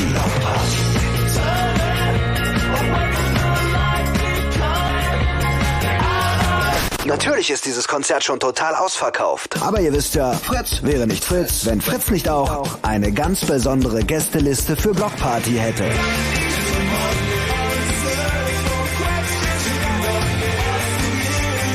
Und wer auf dieser Fritz Gästeliste steht, der kommt trotz Ausverkauf noch rein. Einfach so.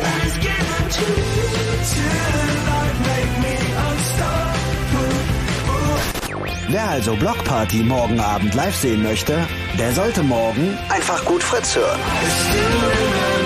Und mit ein bisschen Glück seid ihr dabei und seht Blockparty in der Columbia Halle Berlin live und für kein Geld. Denn die beste Liste ist die Fritz Gästeliste. Fritz.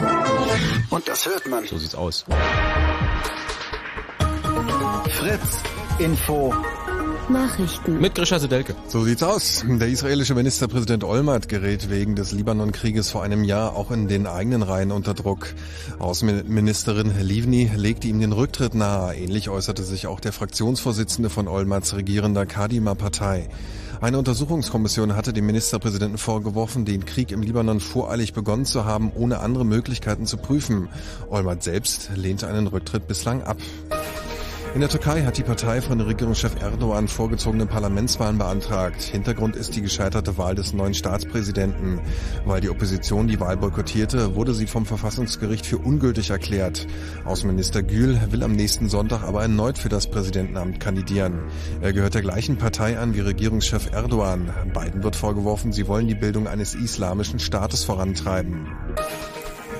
Bundesinnenminister Schäuble hat sich nach dem zweiten Islamgipfel optimistisch geäußert. Man sei sich einig gewesen, dass an der Trennung von Staat und Religion festgehalten werden müsse. Der Zentralrat der Muslime äußerte sich nach dem Treffen kritisch. Es könne nicht so weitergehen, dass man ziellos nur debattiere, sagte Zentralratspräsident Köhler. Die Islamkonferenz soll dazu beitragen, die Integration der mehr als drei Millionen in Deutschland lebenden Muslime zu verbessern. Zum Sport Fußball. Der AC Mailand hat das Finale in der Fußball Champions League erreicht. Im zweiten Halbfinale gewann der AC Mailand gegen Manchester United mit 3 zu 0. Gegner im Finale ist der FC Liverpool und die deutsche Eishockey-Nationalmannschaft hat bei der WM in Russland ihren zweiten Sieg gefeiert. Im dritten Spiel gewann das Team gegen Norwegen mit 5 zu 3 und sicherte sich damit auch den Klassenerhalt. Wetter. Abends und nachts ist es nur leicht bewölkt und trocken. Die Temperaturen sinken auf 7 bis 2 Grad. Am Tag dann wieder den ganzen Tag Sonne und die Temperaturen klettern auf 22 Grad. Verkehr. Der Verkehr Fritz, wir haben keine aktuellen Meldungen für euch und wünschen eine gute Fahrt. Fritz ist eine Produktion des RBB. Und wenn im Radio 103,2, dann Fritz in Cottbus.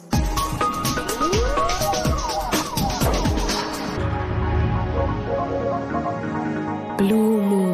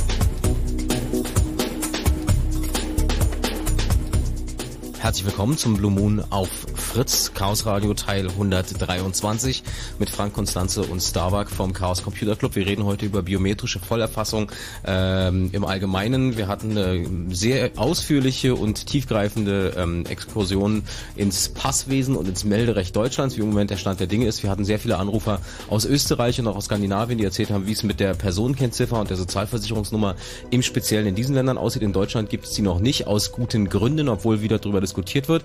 Äh, wir haben am Telefon den David aus Lübben, der ähm, vielleicht schon eine Personenkennzahl hat. Warst du bei der Bundeswehr, David? Ja, genau da war ich gewesen und Ah. genau das ist mein Anliegen. Schönen guten Abend erstmal. Hallo. Hallo. Hi. Ich habe das den Abend über verfolgt und jeder, der beim Bund war oder Zivildienst gemacht hat, weiß ganz genau, was mit dieser Ziffer anzufangen. Und meines Wissens nach hat die jeder deutsche Staatsbürger, der zumindest beim beim Bund irgendwo gemeldet ist. Nee, der gemustert wurde. Ja, gemustert wurde, genau. Nee, Jeder- der zur Musterung ausgeschrieben ist. Der, der, der, der erfasst ist, ne? Naja, also, ich habe genau. keine. Nee, du Jeder, hast keine. der sicher, dass du keine hast? Ja, ich bin nicht gemustert worden, ich bin sehr sicher. Ja, trotzdem exi es existieren ja Unterlagen über jeden Menschen, der potenziell zur Musterung gekommen wäre, hätte können. Genau. Weil es geht ja auch nicht jede Frau zur Musterung. Genau, also wenn du einen Brief gekriegt hast, dass du zur Musterung irgendwie erscheinen sollst, dann bist du. Äh, nein, ich bin weiblich. Ja, das ist egal heutzutage. Also bei dir jetzt nicht, aber Es gibt ja auch weibliche genau. Soldaten, die kriegen ja auch alle eine Personenkennziffer und die Ja. besteht ja aus dem Geburtsdatum, aus der Region, wo man lebt und die Mhm. letzten drei Ziffern sind äh, individuell zuweisbar. Ja, du hast natürlich auch bei, der, bei deiner Krankenversicherung hast du zum Beispiel auch quasi eine Kundennummer. Du hast bei der Versicherung auch eine Kundennummer oder sowas. Das ist natürlich Ja. schon vergleichbar, weil die Personenkennziffer von der, von der Bundeswehr oder von der Wehrerfassung ist natürlich auch erstmal nur für die gedacht. Also es ist jetzt zum Beispiel nicht so, dass du beim, äh, beim, beim Auto anmelden oder so jetzt nach deiner äh, Personenkennziffer von der Bundeswehr Mhm. gefragt wirst. Nee, das ist richtig, aber die Bundeswehr weiß auch genau, bei welcher Krankenversicherung man ist und was man alles schon in seinem Leben gemacht hat, was man eventuell dann auch später mal gemacht wird. Nee, was man auch später mal. Aber wie war, wie war das so im, Alltag bei der Bundeswehr mit dieser Kennziffer? Hattest du das Gefühl, dass du denn da quasi äh, diese, diese Nummer einfach bist oder hattest du das Gefühl, dass du du bist? Also ähm, Mm, Man ist quasi diese Nummer. Ohne diese Nummer auf allen Anträgen, egal wo, auf allen Formularen steht ganz oben im Kopf diese Nummer drin. Genau, super. Ja, verstehe. Und genau darauf wird das dann irgendwann hinauslaufen. Es wird eine zehnstellige Nummer mit einer Buchstabenkombination und die wird, so wie es in Amerika ist, jeder quasi bei seiner Geburt aufgedrückt kriegen und die behält man dann bis zum Tod. Aber es ist doch schon ein bisschen komisches Gefühl, dass man dann zu so einer Nummer degradiert wird. Also ich weiß nicht, wer jetzt so ein bisschen, also wer jetzt äh, immer so alt ist wie wir hier ungefähr, der kennt es schon noch von, von der Volkszählung äh, damals so. Na, Moment mal, hier- 80er. Äh, also, Moment. Bitte? So alt sind wir noch nicht. Naja, aber der das sozusagen wirklich mit, mitbekommen hat, Ja. also äh, sich so, weiß ich noch bewusst hat, wie dieser Volkszählungsboykott und wie diese äh, quasi, da war halt damals auch relativ neu dieser Barcode, dieser Strichcode, der also heute auf jedem Lebensmittel, auf jedem Artikel drauf ist. Es war damals so dieser Inbegriff für diese maschinelle Erfassung, äh, äh, sie sind eine Nummer. Okay, Frank, aber wir sind das, Ostbürger. das, das, das sowieso. Aber ähm, was du gerade sagst, ist, dass man zu einer Nummer degradiert wird und kein Mensch mehr ist. Das ist ja eher so eine moralische Diskussion, ähm, die, die man ja führen kann. Aber hauptsächlich geht's ja um die äh, Gefahren, die darin bestehen, dass man sozusagen aus einer Nummer, die jemand hat, also aus einer Buchstaben-Zahlen-Kombination, ähm, quasi alle Daten über so einen Menschen abrufen kann aus äh, einem Rechner, der irgendwann irgendwo stehen wird und nicht mehr sich über verschiedene Stellen die Dinger zusammensuchen muss. Das ist ja der eigentliche Grund, über den wir heute reden. Das das ist, ja, das ist ja quasi jetzt schon der Fall. Jeder, der beim Bund war und seine PK im Kopf hat, kann beim Kreisversandamt anrufen und die können einem genau sagen, was man gemacht hat, weil die das über, oh Gott, wie heißt der große Softwarekonzern in Deutschland? Du meinst SAP. SAP. SAP, Aber- weil die das über SAP verwalten und das liegt auf irgendeinem Server und die können alle Daten, die äh, der Bund, also die das Kreisversatzamt mal gesammelt hat, können die abrufen. Genau. Aber wie gesagt, nochmal der Punkt ist, also du kannst halt zum Beispiel nicht zum, zum, zum Kraftfahrzeugamt gehen und sagen, hier ist meine Personenkennziffer von der Bundeswehr und äh, welche Autos sind denn auf mich angemeldet? Ne? Also das ist der große Unterschied von diesen dezentralen Dateien, die wir überall haben. Das ist wohl wahr, aber dann kommt wieder die Gefahr, dass eventuell, wenn die äh, Vernetzung dieser Dateien stattgefunden hat oder stattfinden wird, was ja quasi unaufhaltsam auf uns zukommt, dass es dann quasi geht, dass die beim bei der Zulassungsstelle sagen können, wo man vielleicht mal oder in welchen Fahrzeugen man mal ausgebildet wurde. Hm, ja. Panzerfahren. Pa Panzerfahren zum Beispiel. Ich Ja, meine, haben Sie überhaupt die Berechtigung, einen Panzer zuzulassen? Sagen Sie mal Ihre Bundeswehrnummer. Ja. Ähm, Aber das ist vielleicht nochmal, also vielleicht noch mal ein ganz kurzer Exkurs in Richtung Volkszählung. Ähm, äh, es gab ja diese, diese große, unsägliche Volkszählung äh, äh, damals. Ende der 70er war das? Ja, Anfang der Hm, 80er, ah ja, so. so Mitte, Mitte, Mitte, Wir sind ja Anfang. Anfang Mitte der 80er. Gut, wir hatten ein bisschen später hier. Ähm, und was, was ziemlich wenig Leute wissen, ist, es wird derzeit auch wieder eine Volkszählung vorbereitet. Aber das Besondere ist, es ist eine Volkszählung, von der wir nicht viel mitbekommen werden, weil es ist eine sogenannte registergestützte Zählung, ein registergestützter Zensus. Und die Idee dabei ist, die Daten, die jetzt ohnehin in diesen Melderegistern äh, sind, zu nehmen und quasi zusammenzuführen, zu zählen. Wobei natürlich dann auch jetzt festgestellt werden muss, es gibt jetzt sozusagen ein Erprobungsgesetz, wo also festgestellt wer- werden soll, wie genau diese Daten eigentlich sind. Das heißt, es werden also Testumfragen gemacht oder Testfragebögen äh, Fragebögen verteilt und man schaut dann, wie realistisch sind diese Daten überhaupt. Und da ist jetzt das große Problem, dass diese Daten auch ziemlich ungenau sind, diese Meldedaten, weil halt Leute auch mal vergessen, sich abzumelden oder sowas. Es gibt Leute Dann- doppelt. Hm. Und äh, ja. äh, ist doch aber genau an dieser Stelle spätestens der Punkt, wo viele einzelne große Dateien zusammengeführt werden, Genau. um die Gesamtheit Genau. Und das, das, das, das. Problem ist halt zum Beispiel, wie erkennst du, ob ein Frank Rosengart jetzt nicht irgendwie zweimal in der Datei irgendwo gelandet ist, in zwei unterschiedlichen, weil er mal vergessen wurde abzumelden irgendwo. Und äh, da sagen natürlich die Befürworter von so einer Personenkennziffer, ist doch prima, wenn wirklich jede Person eindeutig identifiziert werden kann. Dann gibt es keine Dubletten und ganz klar ist jetzt eine Person, diese Person ist jetzt die. Und dann kann, braucht man im Prinzip nicht zu zählen, sondern man, man zählt sozusagen einfach die Personenkennziffern und dann wissen wir, wie viele Personen wir haben. Und äh, das ist quasi die Idee von diesem großen Zusammenführen auch. Ich habe eine Idee. Also wo doch jetzt diese schleichende Volkszählung äh, mehr oder minder hinter unseren Rücken kommt, lass uns doch noch mal Massenproteste machen wie 1982 Das ist eine 83. Spitzenidee. Vielleicht kann man das ja bei Wer wird Millionär mal als Frage stellen, damit der Rest der Welt das auch mitkriegt. David, dir vielen Dank für den Anruf. Ich danke auch. Und ähm, schönen Abend noch. Tschüss. Tschüss. Am Telefon ist äh, wahrscheinlich als erste Frau heute Yeah. Sarah. Schönen guten Abend, Sarah. Hi. Du musstest jetzt ein bisschen warten. Wir mussten aber noch mal die Exkursion zur, zur Personenkennziffer äh, durchführen. Wir hatten vorhin schon mal äh, ein Gespräch zum Thema äh, Krankenkarte und dass es gar nicht so verkehrt ist, dass da ein paar Dinge drauf gespeichert werden, wenn man sowas braucht, weil du bist Ärztin. Ja, ich bin Ärztin. Also ich muss zugeben, ich arbeite im Moment nicht im Krankenhaus, habe ich aber gemacht und ähm, ich finde halt, das Beispiel ist relativ schlecht gewählt. Also ich meine natürlich, Das Beispiel, was wir hatten, äh, du hast einen Unfall, kannst nicht reden und irgendjemand Ja. muss wissen, welche Blutgruppe du hast. ja, also das ist wirklich extremer Blödsinn, Entschuldigung, Mhm. weil ähm, die Blutgruppe wird, also es ist so, diese AB0-Blutgruppe ist relativ grob und darum wird in der Blutbank sowieso noch immer abge also ab noch andere Blutgruppen sozusagen feiner typisiert, sodass das eigentlich nicht so furchtbar viel hilft. Eigentlich. Ich meine, was natürlich wirklich nützt, sind so Sachen, wenn man weiß, hat er Grundkrankheiten, sind irgendwelche Allergien ganz wichtig, aber das kann man ja auch, wenn man das hat, auf ein Kärtchen schreiben und mit sich rumtragen. Also ich finde, dafür braucht man das nicht elektronisch erfassen. Und ich meine, was ich halt, ähm, also ich habe mir das neulich mal durchgelesen auf der Internetseite vom Datenschutzbeauftragten, wie das eigentlich gedacht ist. Irgendwie mit diesen verschiedenen abgegrenzten Bereichen und PIN-Nummern für jede einzelne und was weiß ich. Und ich fürchte halt, dass es in der Praxis nicht so kommen wird, sondern halt wirklich alles, also sagen alle Informationen auf eine Karte gespeichert, was ich halt nicht so glücklich finde, weil halt Ärzte auch dazu neigen, sozusagen Diagnosen, die sie erstmal kriegen, erstmal als solche anzunehmen. Und nicht selber nochmal nachzuprüfen, ob das wirklich stimmt. Richtig. Also ich meine, um jetzt mal ein Beispiel zu bringen, ich habe in einem Krankenhaus gearbeitet, jetzt nicht in Berlin, muss ich zugeben, also keinen Schreck kriegen. Und ähm, da gibt es diese schöne Art, wenn man auf Station arbeitet, Konzile zu machen. Das heißt, man lädt sozusagen den anderen Arzt an, von einer anderen Fachrichtung seine Meinung abzugeben, damit man halt auf Gebieten, wo man sich nicht auskennt, auch eine Meinung hat und eine Behandlung hat. Und dann, ähm, es gibt halt gynäkologische Konzile, HNO-Konzile, psychiatrische Konzile. Und ich meine, wenn uns jetzt einer ein bisschen depressiv vorgekommen ist, haben wir halt ein psychiatrisches Konzil bestellt. Und das war ganz merkwürdig. Also es kam halt häufig der gleiche Kollege und wir müssen dann eine super Vorselektion gearbeitet, also geleistet haben, weil es kam wirklich bei jedem zum gleichen Ergebnis. Und das Ergebnis war immer eine leichte Depression und bei älteren Patienten noch eine HOPS, also eine hirnorganische Psychosyndrom.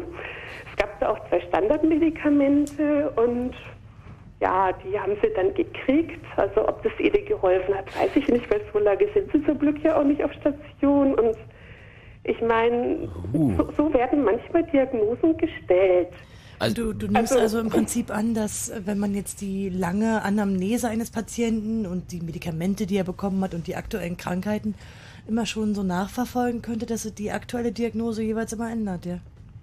Ähm, also ich möchte halt meinen, dass es halt wenn eine Diagnose schon bekannt ist, halt diese Diagnose vielleicht auch erstmal angenommen wird, mhm. weil mhm. in der Praxis man hat relativ wenig Zeit für den Patienten und dann ist die Diagnose da und dann glaubt man das erstmal. Und ob die dann stimmt, ist vielleicht eine andere Frage. Also und, und siehst du diese Missbrauchsgefahr auch? Ich meine, es gab ja in Berlin und anderswo diese Probleme, dass auch äh, Krankendaten abhanden gekommen sind oder dass zum Beispiel in den Krankenhäusern äh, WLANs waren, die offen waren. Siehst du dieses Missbrauchspotenzial auch? Also ich sehe es eigentlich schon, weil, also ich meine, wenn es Missbrauch gibt bei EC-Karten, dann verstehe ich eigentlich nicht, wie, wie die, die Gesundheitskarte so viel sicherer machen wollen, dass ja. eben dieser Datenklau nicht vorkommen kann. Ja. Also mir fehlt jetzt einfach das technische Hintergrundwissen, das habt vielleicht ihr, aber... Leider auch nicht mit, zur Gesundheitskarte. Also wenn es jetzt wirklich mit, mit PIN funktionieren soll, also PINs werden ja auch so geklaut, also... Oder ja, die PIN ist äh, einfach dafür geplant, damit derjenige, der die Gesundheitskarte hat, also der Besitzer dieser Karte, die hm. Kontrolle behält. Deshalb haben sie diese PIN eingeführt. Eigentlich schon. Also vom Prinzip her ist es im Moment so, so also habe ich das so verstanden, dass es ähm, halt, also diese Basisdaten geben soll, die halt ähm, auf der Gesundheitskarte gespeichert werden. Vom Prinzip her der gleiche Schlons wie, wie jetzt auch. Also halt irgendwie Name, Anschrift, Zugehörigkeit zur Versicherung, Versicherungsstatus und halt irgendwie noch einen abgegrenzten Bereich mit PIN, wo dann halt irgendwie die, die ähm, Gesundheitsdaten drauf gespeichert werden mhm. sollen. Es gibt jetzt wohl auch irgendwie so Testorte, aber ich habe vergessen, welche das sind. Ja, haben wir, haben wir auch äh, gehört, dass jetzt getestet wird. Also mhm. Aber wahrscheinlich ist äh, Thema Gesundheitskarte nochmal was für eine. Also wir, wir hatten schon mal, wir hatten schon mal eine Sendung über Gesundheitskarte mhm. und ähm, da kamen deutlich negative, ähm, ähm, ähm, also Probleme bei der Gesundheitskarte bei raus. Nee, weil ich denke, man muss sich das halt auch überlegen, weil wenn einen dann der Arzt irgendwie dann mal fragt, ob das drauf gespeichert werden soll, und dann sagt man vielleicht ja und vielleicht will man das dann gar nicht mehr mhm. später. Also was einmal, was wir schon mal hatten, wenn Dateien gelöscht werden sollen, heißt es nur, dass sie zum Löschen markiert sind. Die sind ja dann trotzdem noch da. Ja. Naja, oder zum Beispiel auch stand da halt drin, dass irgendwie die Idee ist mit einem Kiosk oder im Internet, wo dann die Patienten ihre Fragen abfragen sollen. Also ich meine, im Internet, gut, dann ist wieder die Gefahr des Datenklass, aber beim Kiosk kann ich mir das ehrlich gesagt gar nicht vorstellen. Also sitzt da noch einer dabei oder was? Ja. ähm, Sarah, ich glaube, dass das, äh, wie gesagt, ja. ein Feld ist, was wir in, der, in einer der, der kommenden Sendungen irgendwann nochmal äh, extern beackern werden. Hier auf jeden Fall schon mal vielen Dank für diese Eindrücke. Und äh, einen schönen Abend noch nach Tempelhof. Ja, Ciao. Danke. Tschüss. Tschüss. Äh, einen haben wir noch und zwar aus, dem, aus Augsburg. Andreas ist am Telefon, der kriegt quasi so eine Art Schlusswort. Hallo Andreas. Hey. Ja, hallo. Erst noch schöne Grüße vom C3A aus Augsburg, vor allem an Starbuck. Danke. Und äh, mir geht es noch so darum. intern sprich. ja, vor allem, wenn ich jetzt beleidigt. Kennst du ihn, kennst du alle. Kennst nee, komm, uns läuft die Zeit ein bisschen weg. Andreas, was und gibt's? Und zwar, die Vorratsdatenspeicherung ist ja so von Anwälten und so weiter ziemlich angeprangert worden. Was mich eigentlich mal so interessieren würde, was sich die Leute, die sich das eigentlich alles ausgedacht haben, dafür Gedanken gemacht haben, was ist eigentlich mit diesen Berufsgruppen oder was ist mit Diplomaten, das also auch in Beziehung mit den Biometriepässen, wie man diese Leute eigentlich überhaupt noch schützen will, weil die können ja schlecht sagen, die und die IP-Adresse dürfen nicht überwachen, weil da könnte ja ein Anwalt sein.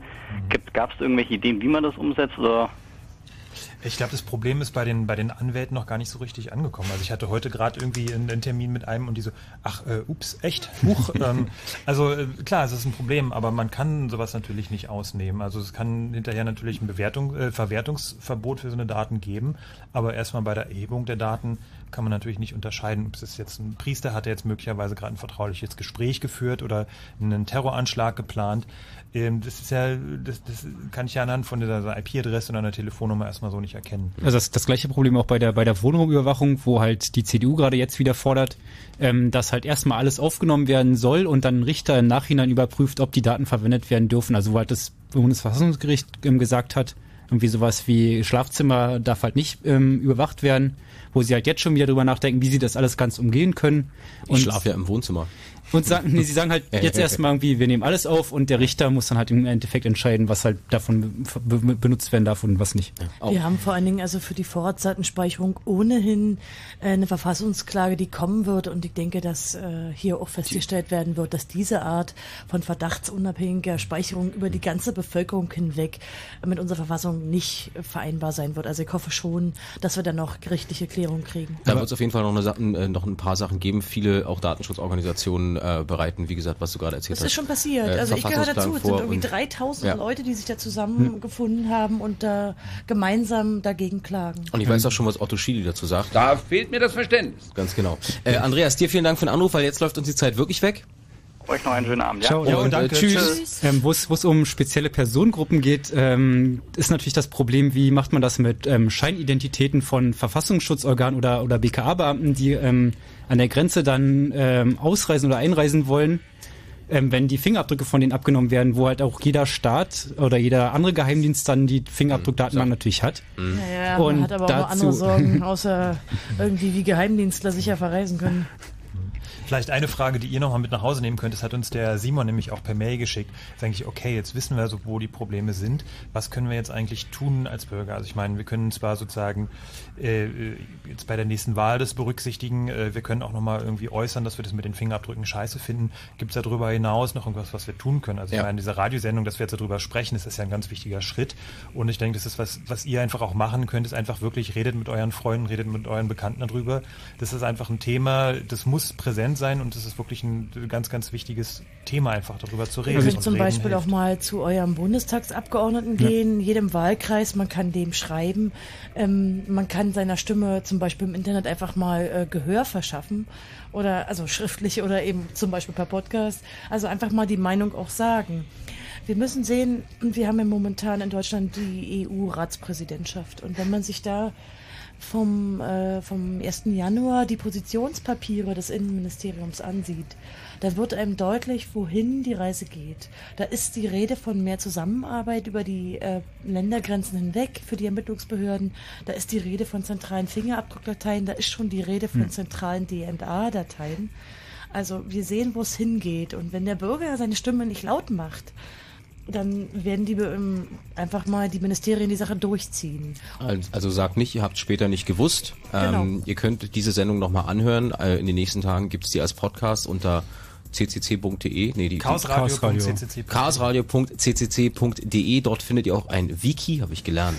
Äh, Eine Mitmachseite. Ein, ein Feedback, da kann man, da kann man mitmachen. Da findet ihr die Themen der letzten Sendung, die Themen der kommenden Sendung. Wir hören uns dann wahrscheinlich in äh, vier Wochen wieder zum nächsten Chaos Radio, dann Teil 124. Es wird dann äh, sicherlich um Themen gehen, die uns heute auch schon mal beschäftigt haben. Stichwort Vorratsdatenspeicherung, Stichwort biometrische Vollerfassung, äh, äh, Krankenkarte und so weiter und so fort. Ähm, das sind ja alles Sachen, die das in den nächsten Tagen immer noch auf dem Tisch liegen, aber es kommen auch neue Dinge auf euch, auf euch, auf uns zu. Auf euch kommt jetzt auf jeden Fall der Nightflight zu mit Kollegen Martin Petersdorf, der hervorragende Indie-Musik dabei hat.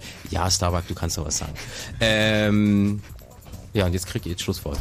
Heiliger Strohsack. Vielleicht mal ganz, Ja, du wolltest das Camp nochmal sagen? Ja, oder? Genau, also nochmal für den Ja, klar. Terminkalender, 8. bis 12. August, äh, Finofurt bei Berlin, das Chaos Communication Camp und kommendes Wochenende in Dresden die Datenspuren. Ja, die dürft ihr auf keinen Fall verpassen. Eine Ich wollt- schöne, kleine, intime Veranstaltung zum Diskutieren und Lernen. Und äh, zum Spaß haben. Also was nochmal auch wichtig sein sollte, man kann über diese ganzen Sachen reden, sich den Mund fusselig reden, diskutieren ohne weitere und äh, so weiter und so fort. Aber trotz alledem, es sind alles Menschen, das sind normale Menschen, mit denen kann man einen Witz erzählen, Kaffee trinken, Spaß haben. Es sind nicht hier, weißt du, so spaßbefreite Nerds. Zum, zum Thema Spaß haben noch irgendwie ein letzter Satz ähm, aus dem Irk-Channel. Ähm, Chaos Radio ähm, gibt's die schöne Seite www.anti-terrordatei.de. Irgendwie klickt da unbedingt drauf. Das ist irgendwie total Spaß super den gemacht. Irgendwie super. Sehr lustig, ja. Ja, Danke ciao. euch fürs Mitmachen. Äh, bis demnächst. Jetzt der Night Flight. Tschüss. Jo, danke, tschüss. Ciao.